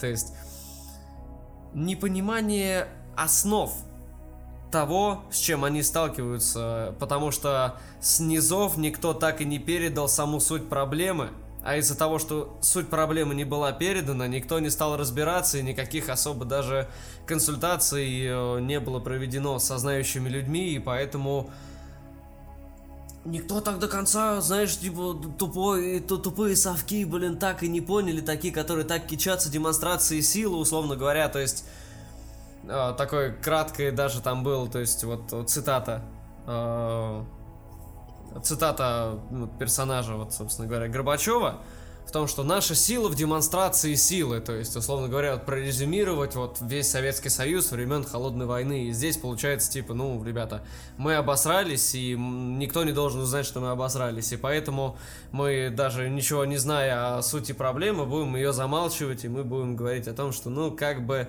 как бы, а ничего особенного не произошло. Ну, блин, чтобы более глубоко понимать образ Легасова, стоит упомянуть то, что сам Легасов э, стал одним из самых молодых академиков. этой честью он удостоился там достаточно рано, там в возрасте чуть более 40 лет. Как правило, но это было, это было сильно. При том, что выбор Легасова был весьма странный, потому что он не был специалистом по ядерной энергетике. Он был в первую очередь химиком. А, работал он тогда как раз-таки а, академиком, он был, да, именно в Курчатовском институте. А, где, а, собственно, его выбрали как вот такого ведущего вроде как эксперта по ликвидации катастрофы. И ходили так называемые слухи, что он был наиболее удобен для государства и удобен для института. А, объясняю почему. Для государства это был человек, который показал себя как человек надежный, особенно надежный в плане того, что он смож, сможет хранить тайны, которых 100% большое количество. Не удалось как-то.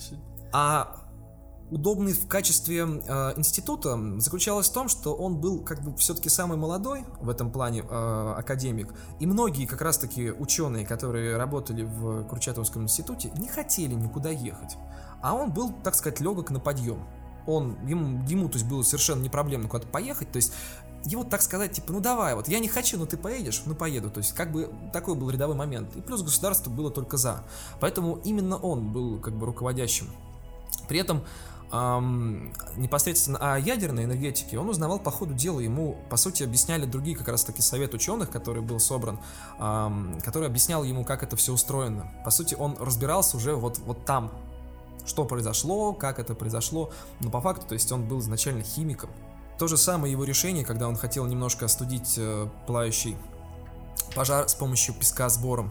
И дальнейшие решения, которые он принимал, показаны в сериале, что он такой вот, ну, по сути, человек единственный, который был способен с ним справиться. Это мы не будем его, как бы, заслуги преуменьшать, но все-таки это были еще и эм, заслуги целого совета, когда собирался, то есть, консилиум, который решал те или иные вопросы. Я с тобой, на самом деле, целиком и полностью не соглашусь, Почему? потому что Легасов был назначен вместе с Щербиной, как бы, ну, руководителем по ликвидации последствий ну, я не знаю, как это правильно называется, но, условно говоря, мы друг друга поняли правильно. Вот. И ты говорил об однобокости, я сейчас об этом вспомнил. На самом деле, э, такой вещи не то, что прям не было. Ты, я понял, ты хотел раскрыть немножечко то, что кто прям однозначно хороший, кто однозначно плохой. Но Легасов не предстал перед нами как такой хрестоматийный герой, знаешь, типа без страхов и сомнений. Перед ним каждый раз э, выстраивается огромное количество трудностей в виде э, и страхов, в виде иерархии вот этой вот власти Советского Союза, в виде непонимания некомпетентных людей, находящихся во власти. Он каждый раз боится принять какое-то решение, он каждый раз сомневается, а когда принимает решение, на него давит груз ответственности из-за того, что каждая его ошибка – это человеческие жизни и потеря времени. И мы видим это все – э, мы видим то, что он понимает проблему, но он не знает, как ее решить, потому что никто не знает. При том, что так как я смотрел этот сериал попозже, чем ты, э, я изначально знал то, что персонаж Ульяны Хомек это собирательный образ, и поэтому я не воспринимал ее как персонажа, а вместо этого, когда смотрел, я сразу же домысливал то, что ага, один человек а, где-нибудь в одном институте, типа, или там в каком-нибудь там лаборатории замерил то, что пыль фонит. Другой это все, типа, передал, пошел вот комитет вот этот вот, типа. Плюс еще, опять же, какая-то антисоветчина, но при этом, при всем антисоветчина, знаешь, ну, опять же, нет дыма без огня. Вспомни, когда у Лены Хомяк приходит в какой-то комитет то ли по энергетике, то ли еще куда-то, а, и ее оттуда отшивают, типа, условно говоря, типа, когда она говорит, да вы, что вы хотите вообще сделать? Вы, вы вообще кто? Типа, а она говорит, типа, я ядерный физик, а вы бывший башмачник, блин. И он говорит, да, бывший башмачник, слава пролетариату! И убивает стаканчик водки, короче, типа такой, ну, как бы некомпетентные, отвратительные люди, которые находятся на, ну, на постах таких руководящих. То есть, ну да, ну как бы странно. Ну так вот, один здесь, другой там, третий поехал в Припять, может быть и четвертый поехал в Припять, потому что первого развернули, ну ты понимаешь, да, то есть это все разные персонажи, они пытаются донести, помочь Легасову, то есть условно говоря, то, что это не один персонаж, который ведет, а это целое научное сообщество, и от этого со всего, а другой там в Москве, но это уже следующей серии, то, что другой там в Москве пытается там еще пока что съели живыми э, свидетелями из инженеров этой там аварии, там где-то как-то из них там что-то выведать, то есть условно говоря, там четвертого задержали он там сидит в КГБ. Ну, то есть, да клево. Потрясающе клево на самом деле было вот это вот все ощущать и домысливать. То есть ты как бы вместе с персонажем вот этом во всем копаешься, видишь персонажей, огромное количество других безымянных персонажей. То есть а, но при этом, при всем, возвращаясь к Легасову, то есть ты не назовешь его хрестоматийным таким героем, потому что ты чувствуешь за ним глубокого человека, ты чувствуешь за ним академика, который боится, который сомневается, который чувствует ответственность и который пытается преодолеть эту внутреннюю э, борьбу между собой и преодолеть ту ответственность, которая над ним лежит за человеческие жизни, и ту ответственность, которая лежит перед ним, перед всем человечеством, потому что он один из немногих, кто по-настоящему понимает масштаб этой всей вот аварии. Мне не совсем понравилось, как, э, и я не совсем согласен, как изначально показали Щербину, потому что он э, жесткий, он неприятный тип, он э, себе на уме, он как-то слишком как-то угрожающе разговаривает, при этом пытается выслужиться, какой-то и как бы и скользкий, и резкий, но и при этом при всем вот этом вот все, вот эти вот. Ты первую мысль о том, что за этим совсем кроется человек – как бы вот это вот не парадоксально звучало, для меня, по крайней мере, выстрелило тогда, когда их направили на вертолете посмотреть и заглянуть в реактор, горит он там или нет. И э, Щербина под угрозом расстрела говорит пилоту, типа, если ты не подлетишь, то я тебя расстреляю. Ну или я там, я дам приказ, тебя расстреляют. У министра, или как там, ми- министр, не министры называется, как там были, министры все-таки? По-моему, он министр энергетики. Вот у министра энергетики нет полномочий военных, чтобы расстреливать кого-либо, то есть, условно говоря. И в этом во всем он просто угрозами, он просто вот таким вот э, той самой э, идеологией демонстрации силы пытался запугать э, вертолетчика. И, кстати, да, может быть, этих событий там на самом деле и такого диалога, скорее всего, не происходило, но с точки зрения драматургии, э, диалог был написан очень клево, потому что они сначала спорят с Легасовым, потом вот эта угроза идет, этому вертолетчику, а потом Легасов э, говорит то, что если ты подлетишь, то через три дня ты попросишь об этой пуле. Ну согласись, по-моему, это было сильно. Это и, тот, и сильно. тот разворачивается, условно говоря. Для меня вторая серия стала серией, в котором показывали полное непонимание людей, которые столкнулись с такой катастрофой. Они не знали, что произошло, и были склонны сильно минимизировать тот риск и те последствия, которые возникли. Из-за чего ни один герой не хотел признавать, что произошло что-то непоправимое. Каждый думал, что да в этом нет ничего серьезного. Ну что вот эта шутка про 3,6 рентген, но она просто была, э, шла лейтмотивом на протяжении всего сериала. Ну почему эти 3,6 рентген? И очень хорошая сцена, которая показана была с Легасом, когда он заходит в отель, подходит к бару и просит, чтобы ему налили водку в перевернутый стакан потому что он единственный, кто на данный момент понимает, в чем действительно опасность, насколько все серьезно, насколько произошло непоправимое, и никто не знает, что с ним делать. Он еще не знал толком масштабов, он понимал, что дело пахнет совсем не тем, чем нужно. Эта сцена очень действенно показывает, то есть нам э, не в лоб говорят это, а с помощью как раз-таки отличных изобразительных средств, что происходит. И мы должны быть в полном шоке что предстоит нам. Мы еще до конца не понимаем всю трагедию, которая произошла. И все отрицают, все не хотят признавать то, что случилось. Все хотят думать о том, что это так, временные трудности, с которыми легко будет справиться. И в тот момент, когда зритель уже полностью понимает всю серьезность происходящей ситуации, нам показывают тех добровольцев, которые должны будут отправиться на верную смерть. Это работники того самого, э, той самой атомной станции. Они нужны по той причине, что они знают, как она устроена, они знают эти коридоры, они смогут ориентироваться в кромешной темноте. А целью их путешествия должно было бы стать э, то, что они должны были открыть краны, чтобы слить лишнюю воду, чтобы, не дай бог, если та лавовая масса, которая образовалась, могла прожечь бетонную подушку и достигнуть воды, чтобы не произошел э, взрыв водяной который разнес бы еще на сотни, там, я не знаю, там, на тысячи километров, э, получается, радиацию, это нужно было резко предотвратить. И нам показывают, как раз таки, основываясь на главной теме сериала, теме лжи, нам показывают, что та правда, которую вот начинает говорить Легасов, то, что мы отправляем вас на мерную смерть, она дает свои плоды. То, что в тот момент, когда перестают обманывать и говорят людям то, как есть на самом деле, они и охотнее идут на эту сделку с судьбой, и они же как раз-таки эм, демонстрируют всем, что вот эта ложь, она не приводит ни к чему хорошему. И тот момент как раз тогда, тогда мне вот э, было дико интересно, я прочитал, что вот эти самые как раз таки водолазы, по сути, их надели, а, их одели в водолазный костюм, они же выжили, они прожили полноценно там жизнь, там умерли. Вот двое, двое живы, да, один умер там, по-моему, в 70 что-то лет, что-то такое. Представляете? То есть они шли на верную смерть, они должны были бы погибнуть. Их отправляли туда. И вот как правда, насколько она сильна вот оказалась, то есть вот в рамках вот этого художественного повествования, что эти пожар... Ой, господи. Что эти водолазы, они выжили. А, на самом деле, да, интересная точка зрения, но я думал немножко по-другому, когда на это на все смотрел.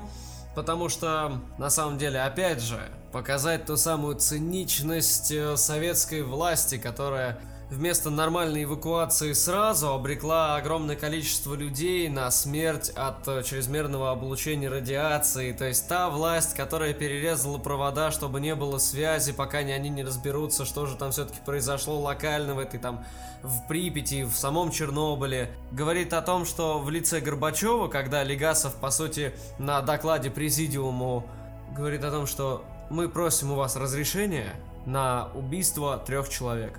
И Горбачев такой на них смотрит. Так, знаешь, оскорбился. Не сказал ни да, ни нет, а сказал типа, вы должны сами понять, какова цена спасения мира, или, ну, я, я не помню, какая-то такая вот фраза была, знаешь, максимально туманная, максимально пафосная, а потом он встал и обиделся и ушел, то есть он не готов брать на себя ответственность для того, чтобы разрешить убить трех человек, но при этом как бы сам государственный аппарат приговаривает огромное, гораздо большее количество, чем три, в тысячи, в десятки тысяч, в сотни тысяч раз больше людей на верную смерть.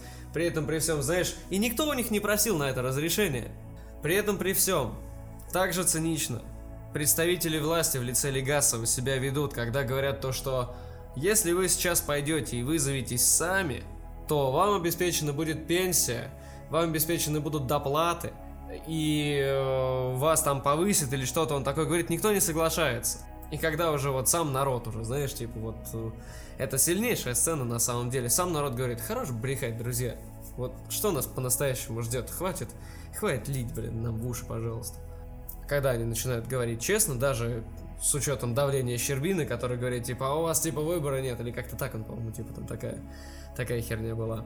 Встают три человека встают три человека, потому что здесь их мотивация, знаешь, гораздо более героическая, гораздо более именно жертвенная. То есть такое, они готовы на высшую степень добродетели, на это самопожертвование. Просто потому что кто, если не они? Потому что такие люди. Потому что это художественный прием, действительно, но это реальные прецеденты. Такое воспитание, такое, такой менталитет – и даже на самом деле это очень сильные образы, особенно зная то, что это прототипы настоящих людей.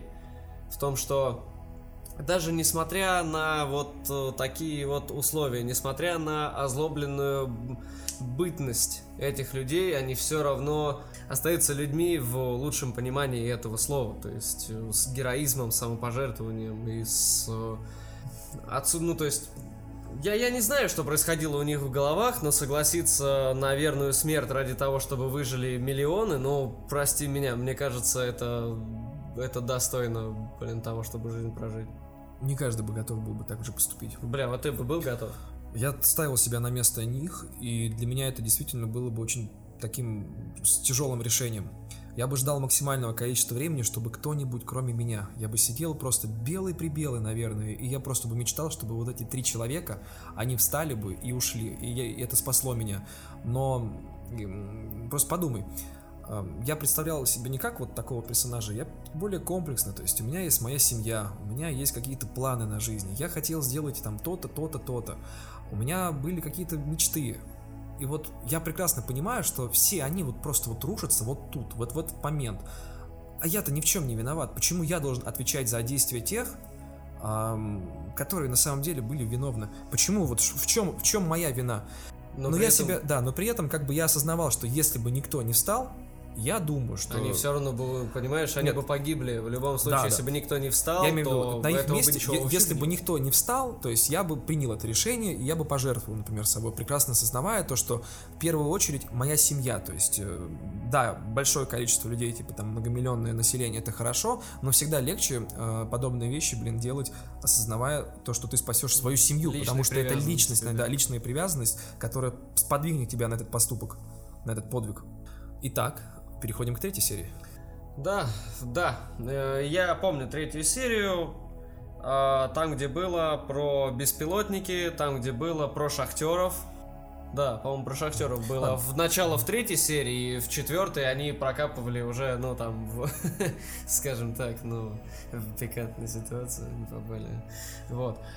По поводу, опять же, опять же, я, я топлю то, что, блин, антисоветские настроения в этом сериале есть, и их огромное количество. Мы в третьей серии в это все окунемся, в четвертой серии окунемся, в третьей серии э, жена пожарника приезжает к нему в Москву э, в закрытое учреждение, которые говорят, уходите отсюда, допуска нет к этим палатам, все, никаких вообще, все, запрещено.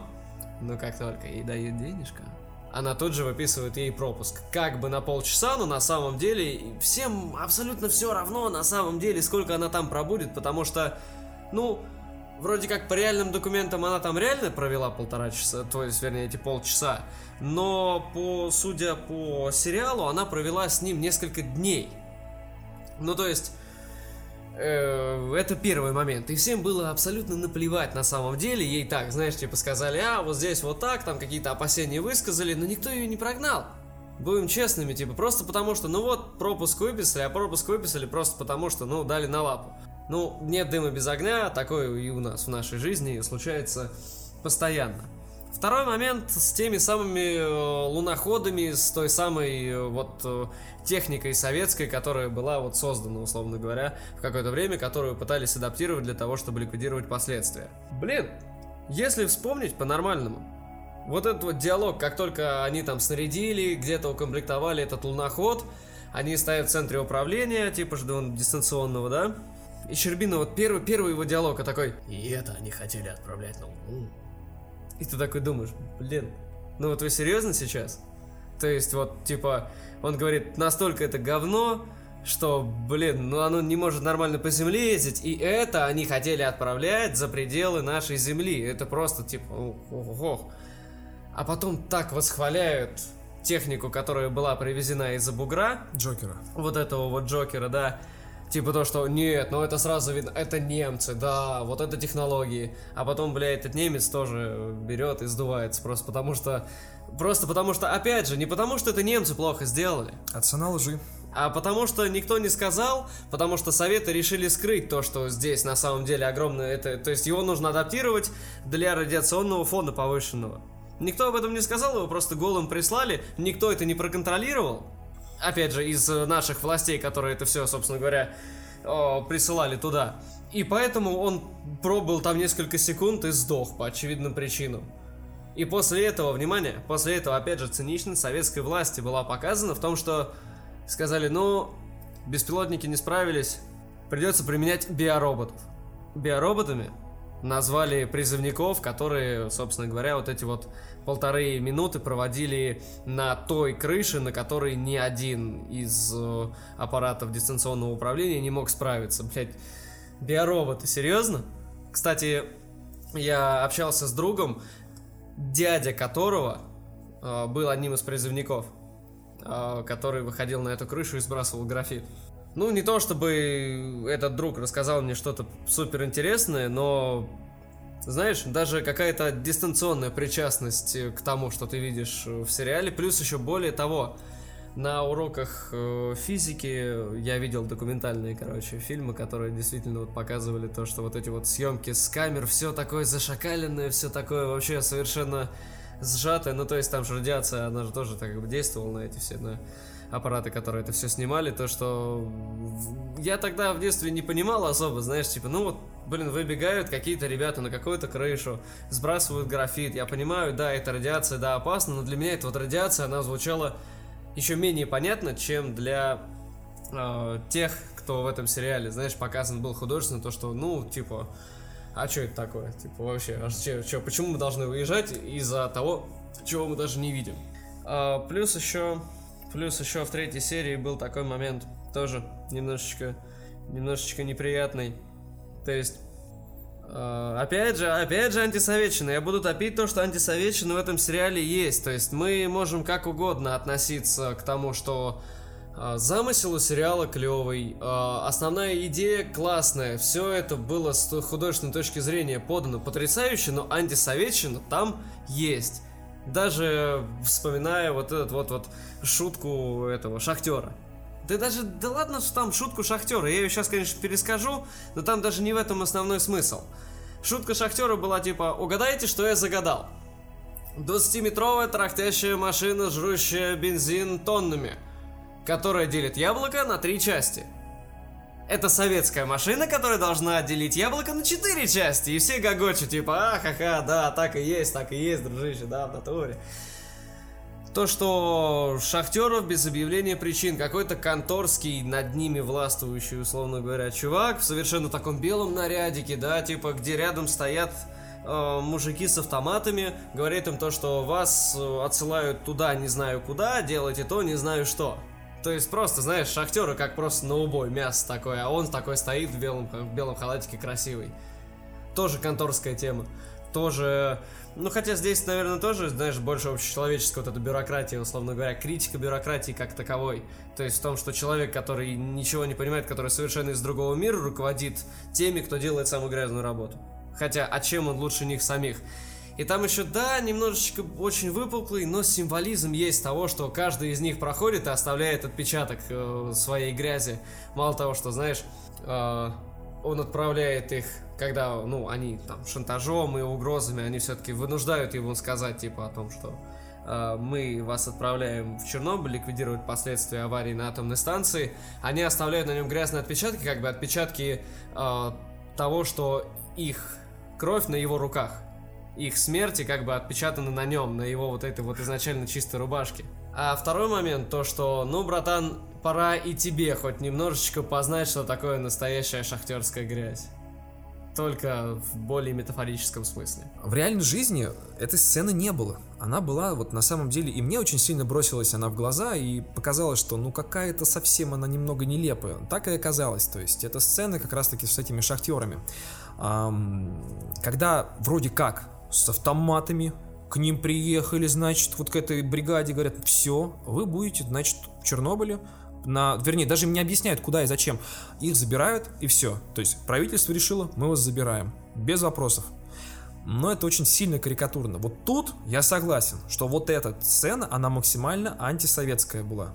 Потому что в реальности не было такого. Не приезжал вот этот э, министр угольной промышленности Щадов сам, в, тем более в голубом вот в этом э, показанном пижмачке, где он там, вот, ребята, вас всех заберу, мы вас забираем, у вас нет выбора. Во-первых, он не приезжал, во-вторых, то, какой, каким его показали, он совершенно не такой. Это не тот э, белоручка, которому выдали э, должность министра, и вот он там, типа, не понимая истинной э, сущности профессии, вроде как э, является руководящей должностью вот во всех, вот этой, во всей, э, во всем Советском Союзе. Это было не так. Это человек, наоборот, который был с самого своего раннего возраста по уши в работе, прошел от того же самого шахтера и дорос до министра а не а, получил эту должность там непонятно как. И достаточно миловидного этого парнишку взяли такого, какого немножко мерзковатого. В жизни он вообще выглядит по-другому. Это классический министр такой вот с, с какими там морщинами, угрюмый такой, злобный с какой-то стороны, если посмотреть. Но все такие чиновники, потому что этот э, взор, он э, вырабатывается у них годами. А людей, которые как раз отправились на эти шахты, их брали не так, их брали, блин, по повестке в армию. Их забирали как срочников.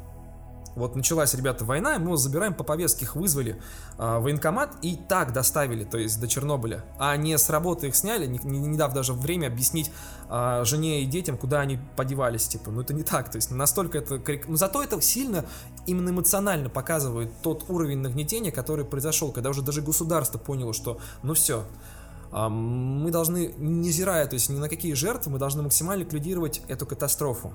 Или Гасов как раз таки, он хоть положительный персонаж, но те а, решения, которые он принимает, это же вообще, это показывает его как страшного человека. В сериале это он принял решение выводить биороботов, то есть на крышу, когда даже Джокер не справился. А Джокер не справился. Почему? Потому что... Потому что его Бэтмен убил. Потому что дали ему, дали э, Германии цифры, которые были, были вот по все, всех газетах, которые были по миру. Там сколько там, 20 тысяч рентген или сколько-то. Хотя на самом деле это было намного выше.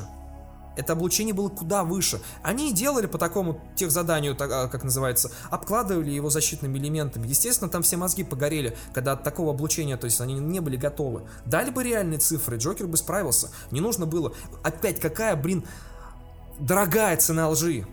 Ну, уже всему миру понятно, что произошло что-то невообразимое, но Советский Союз все равно говорил, не, все нормально, все подконтрольно, мы все все сделаем. Дав правильные цифры, какое большое количество людей можно было сохранить. Да, это были добровольцы, которые шли на крышу. Но то их количество, которое было, оно ни с какими, я не знаю, ни с каким обманом оно просто, это, это не, не соизмеримая цена, это очень дорого, этого не должно было быть.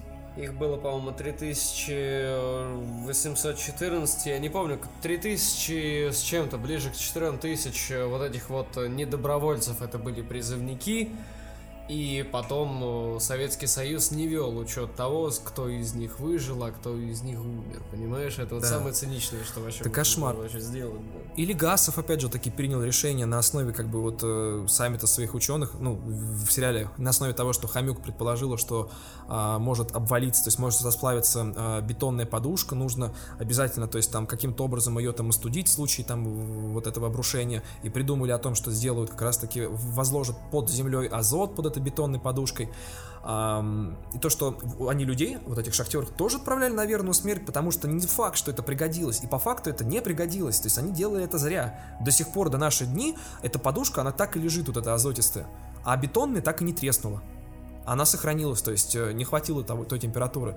Это был вопрос вероятности. С той вероятностью, к которой они обращались, это на, на бумажке все хорошо звучит, да, вероятно, что это будет. Значит, это нужно предотвратить до момента того, как это как бы образуется. Да не, ну Но ты... это жизнь, это жизнь, и вот если чисто подходить вот с эстетической, э, с этической точки зрения, это ужасно. Какое большое количество людей... Ну вот смотри, ты принимаешь решение, вот э, у тебя есть вероятность 40% то, что расплавится и банет так, то, что до свидания.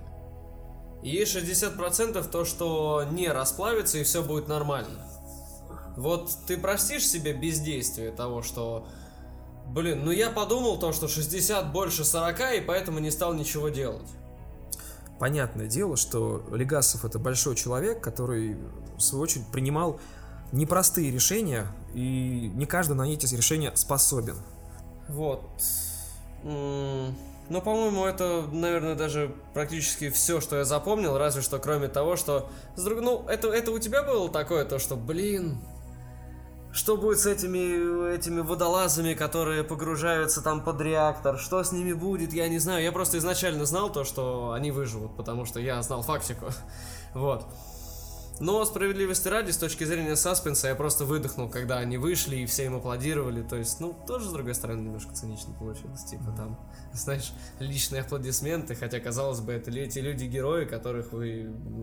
Ваши аплодисменты для них теперь ничто. Это, это герои. Это настоящие герои просто. Не помню, что еще было в третьей серии. Это основные яркие моменты, которые мне запомнились. Ладно, отдыхай, мальчик, сейчас я расскажу все. Хорошо, дядя. Для меня третья серия стала серией ужаса. Для меня третья серия стала по-настоящему ужасной. Нам показали тот ужас, который творился с людьми, то вот то, э, на что способна радиация, потому что до этого все равно мы не до конца понимали все серьезности происходящего. И то, что мы увидели, ну, я не знаю, кого оно могло не повергнуть в шок эти тела, которые просто вот доживали свои последние мгновения, которые ужасно мучились от боли, нам показали жертв тех самых пожарников, которые, э, не понимая всей опасности, тушили крышу э, после взрыва.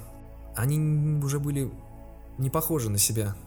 То, что с ними сделала радиация, это было неописуемо. Они были лишь подобием того, чем они остались, по форме напоминающие. Все облысели, их кожа стала полностью черная, покрытая кровью, их, э, их вены просто, все, все тело, оно кровоточило. Они даже не могли находиться в одежде, потому что любой контакт с тканью доставлял им страшные муки, доставлял им страшную боль. Когда им снимали уже эту одежду, их э, больничные вот эти пиджа пижамы, они просто срывали лоскуты кожи, оставшиеся, которые у них находилось. Единственное, что их прикрывало, это небольшие листочки, небольшие повязочки, которые им положили на пах. И они доживались и последние мгновения. В самом сериале э, не показали то, как стал выглядеть Акимов. По описанию медперсонала он был наиболее обезображен радиацией. Э, его внешний вид он максимально пугал. Э, создатели хотели изначально включить его и показать, но когда увидели результат их трудов, они поняли, что это сильно шокирует зрителя. И что, не без того серьезно шокированного, и решили не включать эту сцену, и как бы дали нам понять то, что лучше это нам не видеть. Нам показали жену этого пожарного и дали нам понять, что это истинная, то есть любящая женщина. Это та самая жена декабристов, которая уехала за ним черт знает куда. Ей не важно было, она не понимала всей той опасности, которая могла ее, на нее повлиять. Ей казалось, что это просто ожог, она, она, он просто весь обожжен, она не представляла, что с ним на самом деле происходит. И на тот момент она была беременна, то есть это, это вообще кошмар. И те нуклиды, которые поглотило ее тело, которые излучало как раз от тела ее мужа, они ушли как раз таки, она не понимала, что должно было произойти, они ушли как раз таки в ее плод. Ее ребенок, он э, после рождения скончался в течение там двух часов. Ей после этого сказали, что она никогда больше не сможет иметь детей. Но История интересная штука. Оказалось то, что у нее потом спустя какое-то время родился мальчик. Это история вот этой вот э, такой вот искренней и истинной такой вот любви, да, бездумной, наверное, любви в большей части. Вот, потому что какая-то радиация, какая-то невидимая, непонятная фигня, блин, мешает мне снова дорваться до своего любимого и быть с ним до самого конца, быть с ним, пока он болеет, и быть с ним, когда он выздоровеет, потому что первый раз, когда она к нему приезжает и заходит в палату, ей строго-настрого говорят, не приближайся к нему и ни в коем случае не контактируй с ним. Но ей все равно она не понимает, а вот а почему? А потому что никто ей ничего не говорит. Чем это может быть чревато, чем это может быть опасно, она скрывает свою беременность. Кстати, не знаю зачем, ее спросили, беременна ли вы, она говорит, нет. И потом только раскрывается, что она на самом деле была беременна. Это, ну, это странно. Ну да ладно. Она приезжает к нему, она все-таки до него дорвалась.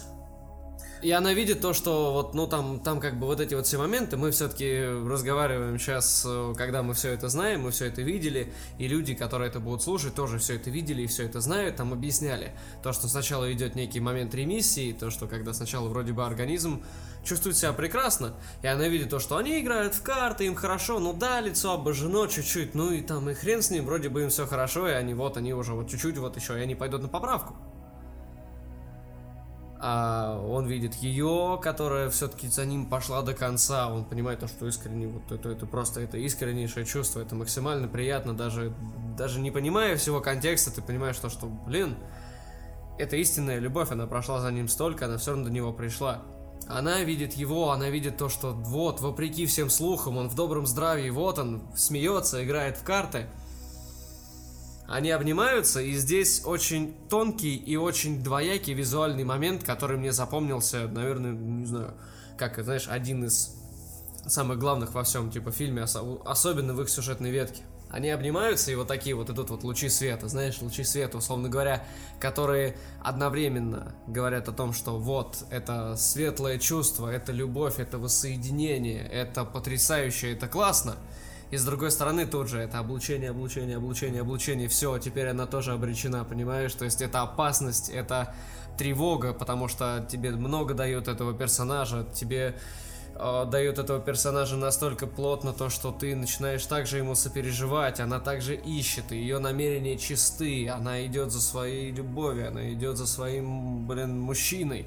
И потом следующим же, одним из следующих кадров мы слышим и видим то, что радиация делает с человеком, о том, о чем нам объясняли буквально там 15 минут назад. Он просто находится в агонии, и ему даже не могут ввести никакое обезболивающее, потому что его вены и его артерии все тоже... Как решето. Тоже просто как решето. Он просто испытывает э, непрекращающуюся агонию. Но эта женщина, даже не понимая, что с ним происходит до конца, все равно в этой беззаветной и чистой любви она все равно идет за ним и все равно просится, чтобы даже вот войти, в каком бы состоянии он ни был, и она рассказывает, да, да, она, она рассказывает ему то, что вот, типа, я вот вижу Красную площадь и все такое, то есть, чтобы хоть как-то облегчить ему его страдания, то есть, хотя она видит какие-то серые помещения, блин, все, все ей, серые, да. серые, да, серые он виды обещал из больницы. показать Москву. Да, Красную площадь, все такое. Потом она обнадеживает его то, что я беременна, я беременна от тебя, у нас будет ребенок, все хорошо. То есть ты, все будет хорошо, в общем, у тебя все хорошо, обнадеживает. Она находится с ним вплоть до момента, когда э, ну, он умирает, и это я не знаю, это просто тебя обескураживает, это обезоруживает тебя в этой трагедии и в этом проявлении искренности. То есть это вот тончайший момент того, что может быть написано. На самом деле, э, действительно, огромная вот хвала э, гримерам, потому что я с таким ужасом смотрел на вот эти вот останки, на эти тени э, людей, которые были представлены. То, что с людьми делает радиация, то, что мне становилось натурально жутко. То есть, хотя, казалось бы, я просто смотрю на художественное произведение. Мне, мне было не по себе, да ну, так не бывает. Это, это уже не люди, это существа, это... Это что вообще такое? Это куски мяса, которые вот доживают последние часы своей жизни в страшной агонии. Это, блин, это не просто страшно, это не просто ужасно, это это не поддается осмыслению, насколько, насколько, какие страдания прожил человек перед смертью. Особенно понимая то, что все это часть реальной жизни когда-то была. У создателя, кстати, не было э, реального прототипа, то есть как выглядели люди после, ну, во время такой запущенной стадии лучевой болезни. И во многом они как раз ориентировались на словесное описание из книги вот этой жены, которая, Кстати, которая описывала, как выглядел ее муж, а кстати, а также на описание книге, персонала. В книге, это самое, в книге «Голоса Чернобыля» а, там были выдержки из ее дневника. Ну, тем, кто хочет с этим ознакомиться, Пусть ознакомиться, это гораздо более продирающие до костей вещи, чем то, что было показано в сериале. Это на ваше собственное усмотрение, ребята, это, это поломает. Я хочу еще сказать про то, что... Я хочу еще сказать о том, что опять идет тема цены лжи. Вот эта жена, она соврала э, работнику медперсонала о том, что она не беременна. И что это ей стоило? Это стоило жизни ее ребенку. Если бы она сказала правду, ее бы никогда не подпустили к ее мужу. Ее бы просто вывели и все. Но из-за того, что вот один ее вот этот момент, один ее ответ так дорого ей обошелся. Еще хотел отразить момент, а, который был с трубой. Все мы видели фотографии вот эти, где возлагали флаг Советского Союза на вершину вот этой трубы, которая вот эта полосатая, там красно-белая. И я вам хочу сказать, что те люди, которые пошли туда, то есть которые возлагали, все было классно, там с ними все хорошо, не, не в порядке совершенно. Но был другой момент. Вот этот генерал, который давал приказы насчет этой трубы, что мы должны, вот они чувствовали это как вот свершение. Мы покорили э, Чернобыльскую атомную станцию, мы весь этот графит сбросили э, в жерло. Как флаг над Рейхстагом. Да, и мы, получается, победили, мы возлагаем флаг. Но проблема была в том, что на фотографии ну, немножко не классно было то, что труба-то грязная. Она немножко так задымлена была. И отправили большое количество курсантов, которые полезли на эту трубу и отмывали от вот этой радиационной пыли, которая осела. Ну, почти все из них погибли. И как дорого стоило вот это возложение. Да, в газетах хорошо это напечатали. Фотография классная, красивая в памяти у всех возникает, как они возводят этот флаг. Но сколько людей погибло, чтобы эта фотография была вот такая, какая она есть, а не на запыленном не запыленной крыше. Ладно. Четвертый эпизод.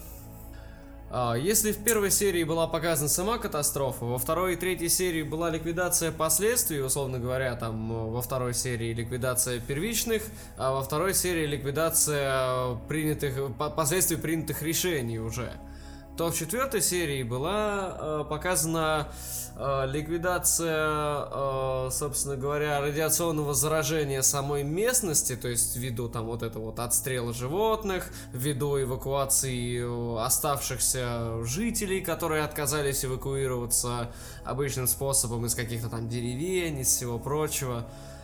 Э, и попытка докопаться до правды из-за чего это все произошло, то есть чтобы найти в этом во всем виноватого, чтобы призвать его к ответу, призвать его к справедливости, а, чтобы найти ту самую истину, а, собственно говоря, к которому стремится то самое научное сообщество, а, чтобы предотвратить потом дальнейшие такие же прецеденты, чтобы их больше не было, то есть из-за чего это произошло, и чтобы потом мы это все типа модернизировать. Вот. Что запомнилось? Э, грузина матерого ветерана Афганистана э, потрясающе сыграл Форес Форес, брат Fuck the Oscars Юсофа Форес, то есть, вот. А, а я думаю, откуда я его лицо знаю? То ли с прилавка рынка, то ли с игры The Way Out. И я вот каждый раз думал, где, где, где, где, где я его видел, где я его видел. Вот. А, запомнилось э, то, как э, на призыв, ну то есть вот, э, собственно говоря, призыв огромного количества людей для ликвидации вот этих вот вот вещей, для а, ликвидации последствий, собственно говоря, вот всех этих вещей, а, всей этой катастрофы. И их, так сказать, простое такое, работяжное такое решение тех проблем и какие-то такие примитивные способы защиты от радиации, условно говоря, то есть как эти свинцовые трусы самодельные, то есть, условно говоря, а, мотивации абсолютно приземленные по поводу того, что да ладно, мы сейчас там поедем куда-то непонятно куда, зато будет водки столько, что просто ты вот с ума сойдешь, можешь пить водки столько, сколько тебе захочется. На самом деле, есть э, есть у меня такое предположение, то что все, ну, особенно русскоговорящий сегмент, ругают сериал из-за того, то что а, вот, все водку пьют из горла, показывают клюквенно то, что все хуярят ее просто бутылками, а на самом деле, ребята, мне кажется, и у меня к этому вопросов нет, потому что это... Потому что это художественный прием целью которого было показать, что тогда бытовал миф о том, что водка выводит радиацию. И так как нам показывают в основном события, происходящие в очаге распространения этой радиации и в тех местах, в которых, собственно говоря, этой радиации крайне много, люди, чтобы хоть как-то бытовыми способами обезопасить себя, естественно, будут пить эту водку с залпами. Вот ты бы не пил бы водку, если бы ты свято верил в то, что водка выводит радиацию, ты находишься в месте, которое эту радиацию излучает. Я, бля, бухал ее просто как черт. Я, кстати, хотел сказать про водку, это достаточно клюквенный был момент вообще во, во, во всей было, сериале. Я что сказал. Во всей сериале э, о том, как они пили водку. Они пили водку, как я не знаю, может что. Э, кто-то смаковал эту водку как какой-нибудь скотч, прям такой, вау. Кто-то выпивал эту водку так, как будто он, я не знаю, ну просто лимонад пьет, даже не поморщившись. Меня это прям, ну, коробило. Ну, ты попробуй водку выпить, блин, залпом. Ты попробуй, я не знаю, там вот как они в стакан, просто целый районный стакан такие опрокидывали. Нормально. Однажды попробовал. Ну и как тебе было? Как в сериале, наверное, да? Ты поставил, говоришь, налей еще один и запивал его так же. Было... Параллельно рассказывая что-то. Эм, ты знаешь, этот момент мне не особо запомнился, я тебе вот так скажу. Да? Да, да и больше ничего А я прям сильно, для меня это как-то вот, вот тот момент, когда он еще во второй серии пришел, Легасов, вернее, пришел э, в отель, и ему там на баре налили, как он смачно два стакана прокинул. Я прям запомнил, и потом каждый раз ловил, как, как они пьют. Даже в той серии, в третьей, когда э, приходил к чиновнику Хомюк, и он так демонстративно тоже перед ней смешно выпивал эту водку, как воду, как поднимая это как за то, за славу пролетариату, да. Это тоже очень странно звучало. Во-первых, почему он пил на рабочем месте? Ну, как бы, это очень... Ну, нет такого. Ну. Стоп, ну... ты что, не пьешь на работе? Нет. Ты что? Ты что, не русский, что ли? Мне четвертая серия запомнилась как раз-таки вот этим героем Павлом.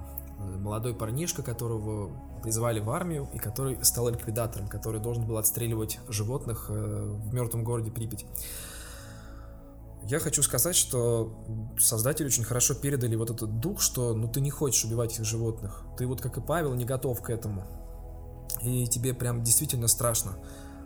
Это прям хорошо. Я хочу сказать, что очень хорошо.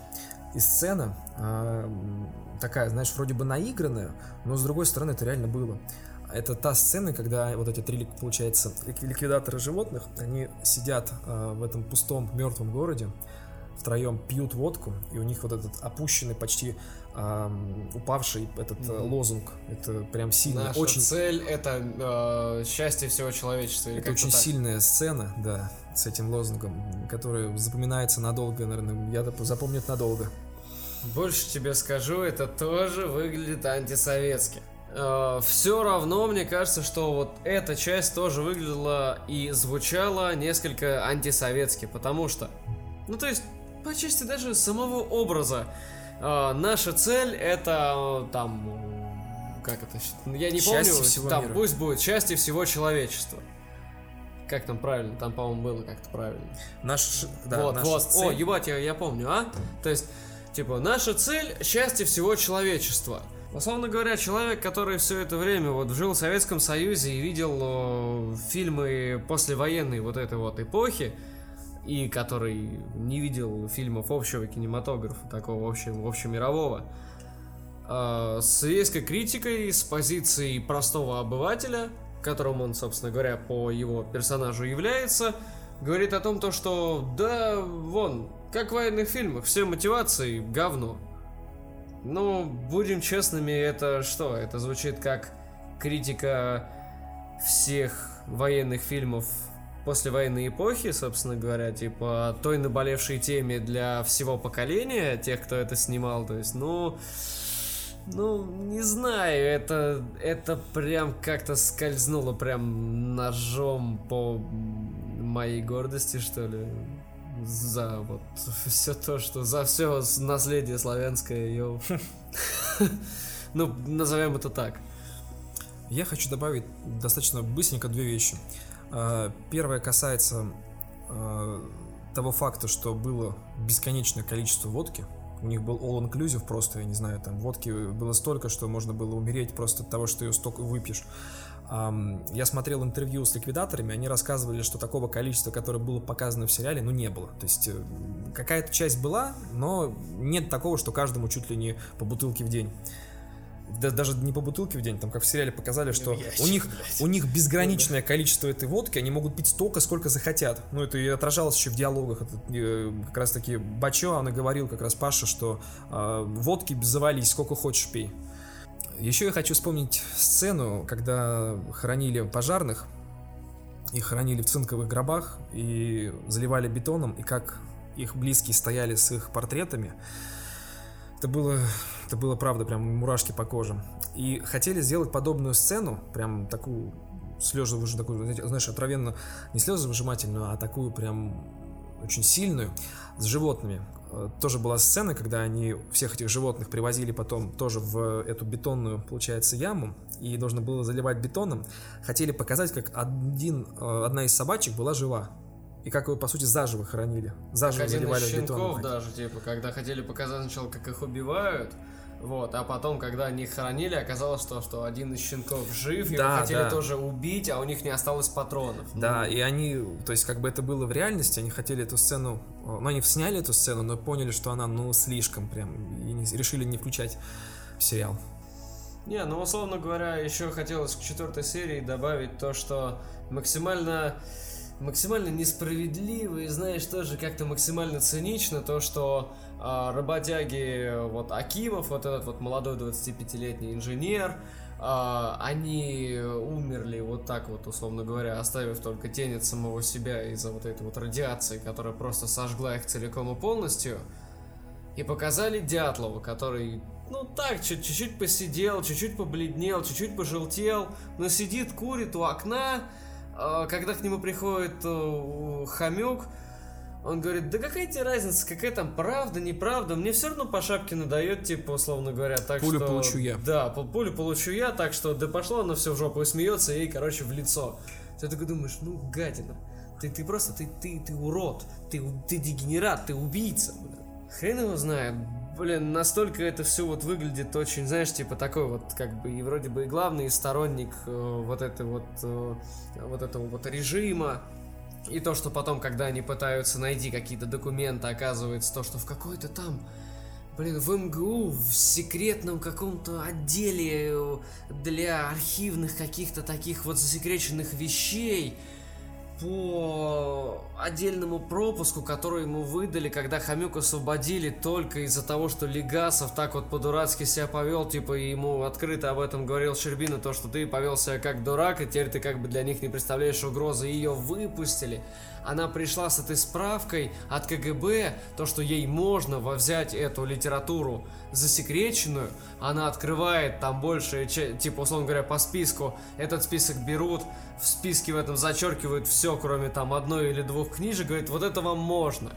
Она берет книжку, которую ей можно, открывает там все зачеркнутые имена авторов, и там нету того самого. Той самой информации, которая больше всего нужна, потому что ее тоже засекретили, даже в этом секретном отделе секретного всего. Ну, это и ты такой думаешь, очень. ну это прям, это, это прям такая прям картина карикатуры вообще, абсолютно. Ну, это и сильно вот... притянуто, да. Она же, по сути, узнала, э, что происходило, то есть об вот этом дефекте с AZS-5. А, значит, АЗ5, это АЗ, кнопка, да. АЗ5, да. Она узнала то, что по оглавлению, то есть они уничтожили, получается, вот в этом документе, там один раздел, они его убрать mm-hmm. убрали, а его не убрали из оглавления. И она вот чисто по названию главы, она поняла, что там произошло. Домыслил. Ну, да, домыслила. Типа, показала настолько, Легасову. Настолько, как... И настолько дураки, короче, то, что засекретив, не засекретили. Ну, вот. И а, получается то, что она показала эту главу Легасову, а Легасов оказался причастен к созданию этой главы, и он хорошо помнил, что в ней, и тут он сразу там сложил А и Б, ну, вот как-то, я не знаю, если это было действительно так, то это, ну, интересно, что скажу. Но пока это, не знаю, такой ход был. Ну, то есть, и вот здесь вот максимально навесили вот этих вот чеховских оружий, и уже, знаешь, уже прям целятся в Легасову, потому что ему открыто Хомюк уже задает вопросы, условно говоря, и его наставляет к ответу того научного сообщества, ну, которое Хомюк олицетворяет, то, что ты должен сейчас на Венском конгрессе по поводу вот этих всех вещей сказать правду. Ты должен сказать то, что произошло, потому что ты один, как никто другой, понимаешь, что здесь произошло, хотя это хотят засекретить. Либо у тебя есть другой путь. Ты скрываешь эту информацию, договариваешься с КГБ, о чем несколько раз посмеялись тоже, ха-ха, договориться с КГБ, типа, гы, блин, кровавая гыбня, тоже, ну согласись, ну такое прям, ну, скользкое. Хотя, с другой стороны, и комитет скользкий был. А, о том, что мы об этом замалчиваем, но дефект этот устраняют. И бац, серия обрывается, условно говоря. И ты такой, ага, через неделечку меня ждет новая серия. Но меня ждала новая серия, просто вот файл другой сменил, и все хорошо. Вот. Потом те вещи, которые в пятой серии происходили, часть того, что вот часть, которая была до аварии, мы уже рассказали в чуть-чуть раньше. Ну как чуть-чуть? Ну, ну да, нам, нам раньше, структурно да. показали просто, да. что зачем следовало, что привело к этой самой аварии. Единственное, это, знаешь, такое вот презрение о том, что серьезно, ребят, ради вот этого вот вы ради вот, вот этого, знаю все уже последствия, как это решали, и сколько это ценой каких жизней, и ценой каких страданий это обошлось. Вот вы затеяли это все вот, вот поэтому, серьезно? Это отвратительно. Ведь в этом нет ничего плохого, потому что они, это не... Чего? Ведь в этом нет ничего плохого, потому что нам как бы показали, да, это с точки зрения, что это такие злодеи, которые там свои там, коварные планы решили строить, но по факту это просто обычные люди-карьеристы, которые выполняли свою работу. Они ничего такого противозаконного не сделали. Они просто хотели провести а, эксперимент. Противозаконно они, они как бы вообще Нет. много чего сделали. Они двигали науку вперед. Дятлов все правильно сказал. А, когда, они не когда, когда реактор ему, банально на 10 когда часов, ему, который нужно было ему. Когда ему предъявили о том, что э, тот эксперимент, который мы хотим вып- выполнять, он противоречит тем указаниям, которые у нас в журнале находятся. И Дятлов сказал, как бы, ну это и есть эксперимент. В эксперименте делают то, что мы не делаем всегда. И это так и есть. То есть они хотели двигать, они хотели двигать прогресс. Но они вот, они серьезно стали жертвами обстоятельств. Да они выслужиться хотели, они пренебрегли Что всеми инструкциями того, что делать нельзя. И из этого, из-за всего они пренебрегли всем, чем только можно, ради того, чтобы представить отчет того, что либо у них получится, либо у них не получится. В любом случае, они готовили себе просто местечко ради личного благополучия, вместо того, чтобы, э, собственно говоря, нормально функционировала четвертый, четвертый, чтобы нормально функционировал четвертый энергоблок ядерной станции, который питает всю Украину и часть Беларуси. Это мы сейчас боимся радиации. Это мы сейчас боимся атомных вот этих взрывов. Тогда люди не представляли. И они были максимально уверены в том, что все будет хорошо, потому что они были специалистами в своей области. Это как электрики. Хороший пример это электрики. Ни один электрик, который проработал там лет 20, не знаю, там электриком, не боится электричества. Он прекрасно знает, что и как устроен, он хватается провода, потому что знает, где плюс, где минус, где земля, ему плевать. Он, он в этом как рыба в воде. Также Дятлов относился к всей этой радиации с точки зрения работы. Он был специалистом. Поэтому он минимизировал те риски, которые на самом деле были очень высоки. Он не знал о вот этом дефекте, потому что о нем не знал никто. О нем знали, черт пойми, кто когда-то там, и это засекретили, потому что уже все построено. А чтобы этот дефект ликвидировать, Нужно, значит, э, как бы делать модернизацию. Делать модернизацию это нужно признать деньги. Свою ошибку, значит. Да, это признать да. свою ошибку, и это дорого, это нужно заплатить. Причем тут, да, он просто, он просто мерзкий человек, но почему он мерзкий человек? Понимаешь, у него достаточно была сильная трагедия в жизни. У него, у Дятлова, э, был рано умер сын. То есть у тебя умирает сын, я думаю, у многих, э, вот просто если даже вот представить Но это, это гипотетически, это безумная травма. Правильно. Просто вот дальше жить, я не знаю, каких сил нужно вот иметь, когда у тебя твой вот человек, который твоя там плоть и кровь, вот умирает, и с этим ты ничего не способен сделать. А он еще продолжал работать, мечтал о какой-то карьере, то есть он все равно что-то выполнял. Да, мерзкий, да, неприятный, но я опять же говорю, а, его амбиции, которые вот э, зеждились в нем, они помешали, вот они э, делали вот эту пелену, которая не давала как раз-таки э, увидеть всей происходящейся картины. Но он все делал по инструкции. Да, вот понимай, все те события, которые произошли, они просто вот спровоцировали этот взрыв.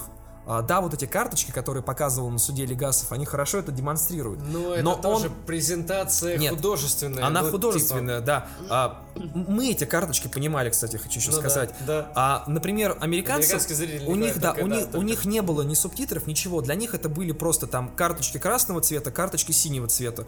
Кар красных больше, значит плохо. Синего есть, он как бы в противовес строится. Слушай, ну, это визуально ради, хорошо. Э, справедливости ради, вот отдать уважение даже для аудитории, которая эти карточки понимает, было выстроено все правильно. Да. И все э, те, кто это понимал, все классно научно Слушай. было сделано. Типа, вместо того, чтобы просто, знаешь, типа, вот здесь красного больше, вот здесь, типа, синего меньше. Ну, э, Один макет атомной станции чего стоит настолько подробный, который вывозили, это вообще это фантастика. Это же, это же разрез чисто. Да, да, полностью научный, показывает. Ну, бы... это, это супер. То есть, с точки зрения научной, они идеально подошли. Там, понятное дело, что, например, вот э, самого, ну, не было на суде Легасова. Ни Щербина, ни Легасова. Ни Щербина, да, это все сделали очень, э, так сказать, mm. драматически, то есть, с точки зрения, чтобы не снимать отдельный сериал, который привел Легаса в итоге к суициду, а показали, что вот у него был такой прямой конфликт, который привел как раз к тому, что он а, стал изгоем везде. Он стал изгоем среди своего круга друзей, среди своего круга общения, а главное, среди своего круга а, института, который был, ну, блин, всем для него. И когда его оттуда отлучили, он не видел другого выхода. Для него это стало вот как бы, тем более еще была вторая а, годовщина после ликвидации, для него это стало как раз-таки, вернее, после ликвидации. да, да, да, то есть это все в купе сложилось. К слову-то еще, э, на самом деле нет задокументированной информации, то, что Щербина с Легасовым стали друзьями. Это э, вот этот вот Крейг Мазин, он увидел одну из фоток, в которой они так типа искренне да. смеялись, находясь рядом друг с другом, и из этого из всего... Я, кстати, этого не знал, я просто когда смотрел, знаешь, для меня это было, ну, максимально логично, максимально понятно то, что сначала два абсолютно разных человека встречаются с огромной проблемой, которую решают вместе, и посредством решения этой проблемы э, сближаются. И из этого из всего э, прям кульминационным моментом, именно таким искренним, таким драматическим уже после всего стал их э, диалог, когда они вышли в перерыве между судом, когда они просто друг другу, знаешь, сказали то, что они не могли сказать, пока была проблема. То есть и то, как они сблизились, и то, как они сближались, из какой точки пришли в, собственно говоря, в точку финальную, Это потрясающая, четко выверенная, ступенчатая система именно такого вот построения, классной такой, вот, знаешь, дружбы, ну, на показ немножечко, то есть, условно говоря, ну, как в художественном произведении. Mm-hmm. Здесь это, это моя реплика не была чем-то таким а моим отрицательным настроем наоборот, я восхищаюсь тем, как это классно прописано вот в течение вот этих вот пяти серий, вот так вот постепенно это выстраивается так, то, что у тебя не возникает вопросов, то, что они постепенно все, они друзья. Кстати, знаешь, почему суд проходил именно в Чернобыле? Ну, там, по-моему, это советская какая-то система о том, что на месте преступления да. и должно судиться все. Да, Но это да, глупо, да. это Нет. глупость. Нет. Это глупость, вы, вы, вы понимаете о том, вот, Они сделали это специально. Они сделали там... это специально, чтобы показать населению о том, что Чернобыль безопасен. Смотрите, мы там даже суд проводим. Там настолько безопасно, мы все сделали, мы молодцы. Там даже суд проходит. Если бы там действительно было опасно, никакого суда бы там не было. Это показушность опять. Это, опять... это, это, то есть такой абсурд просто. Это не абсурд. Это показывает как раз-таки то, что люди не учатся на ошибках. Люди не учатся того, что вот ты вот такую большую ложь ты ее скрываешь, ты лжешь, лжешь, лжешь, и потом вместо того, чтобы как-то вот а, измениться и понять, что вот эта большая ложь приводит только к большой катастрофе, они продолжают лгать. А они продолжают лгать и только сильнее себя закапывают. Потому что э, есть э, даже вот так называемое такое вот утверждение, я не знаю, насколько оно правильно, верно, это историкам судить, все историки сейчас такие напряглись, о том, что да, эх, мы историки, мы напряженные, сейчас закончим истфак и пойдем учителями истории. Эх.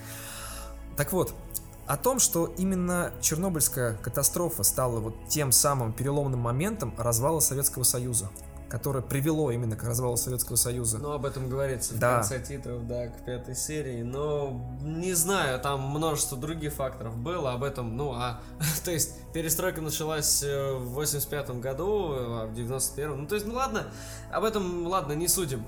А, не, потому что, ну, я некомпетентен, чтобы об этом хоть как-то либо, знаешь, говорить, оценочные суждения, какие-то свои предположения, нахрен надо. Я компетентен в своей некомпетентности. Отлично.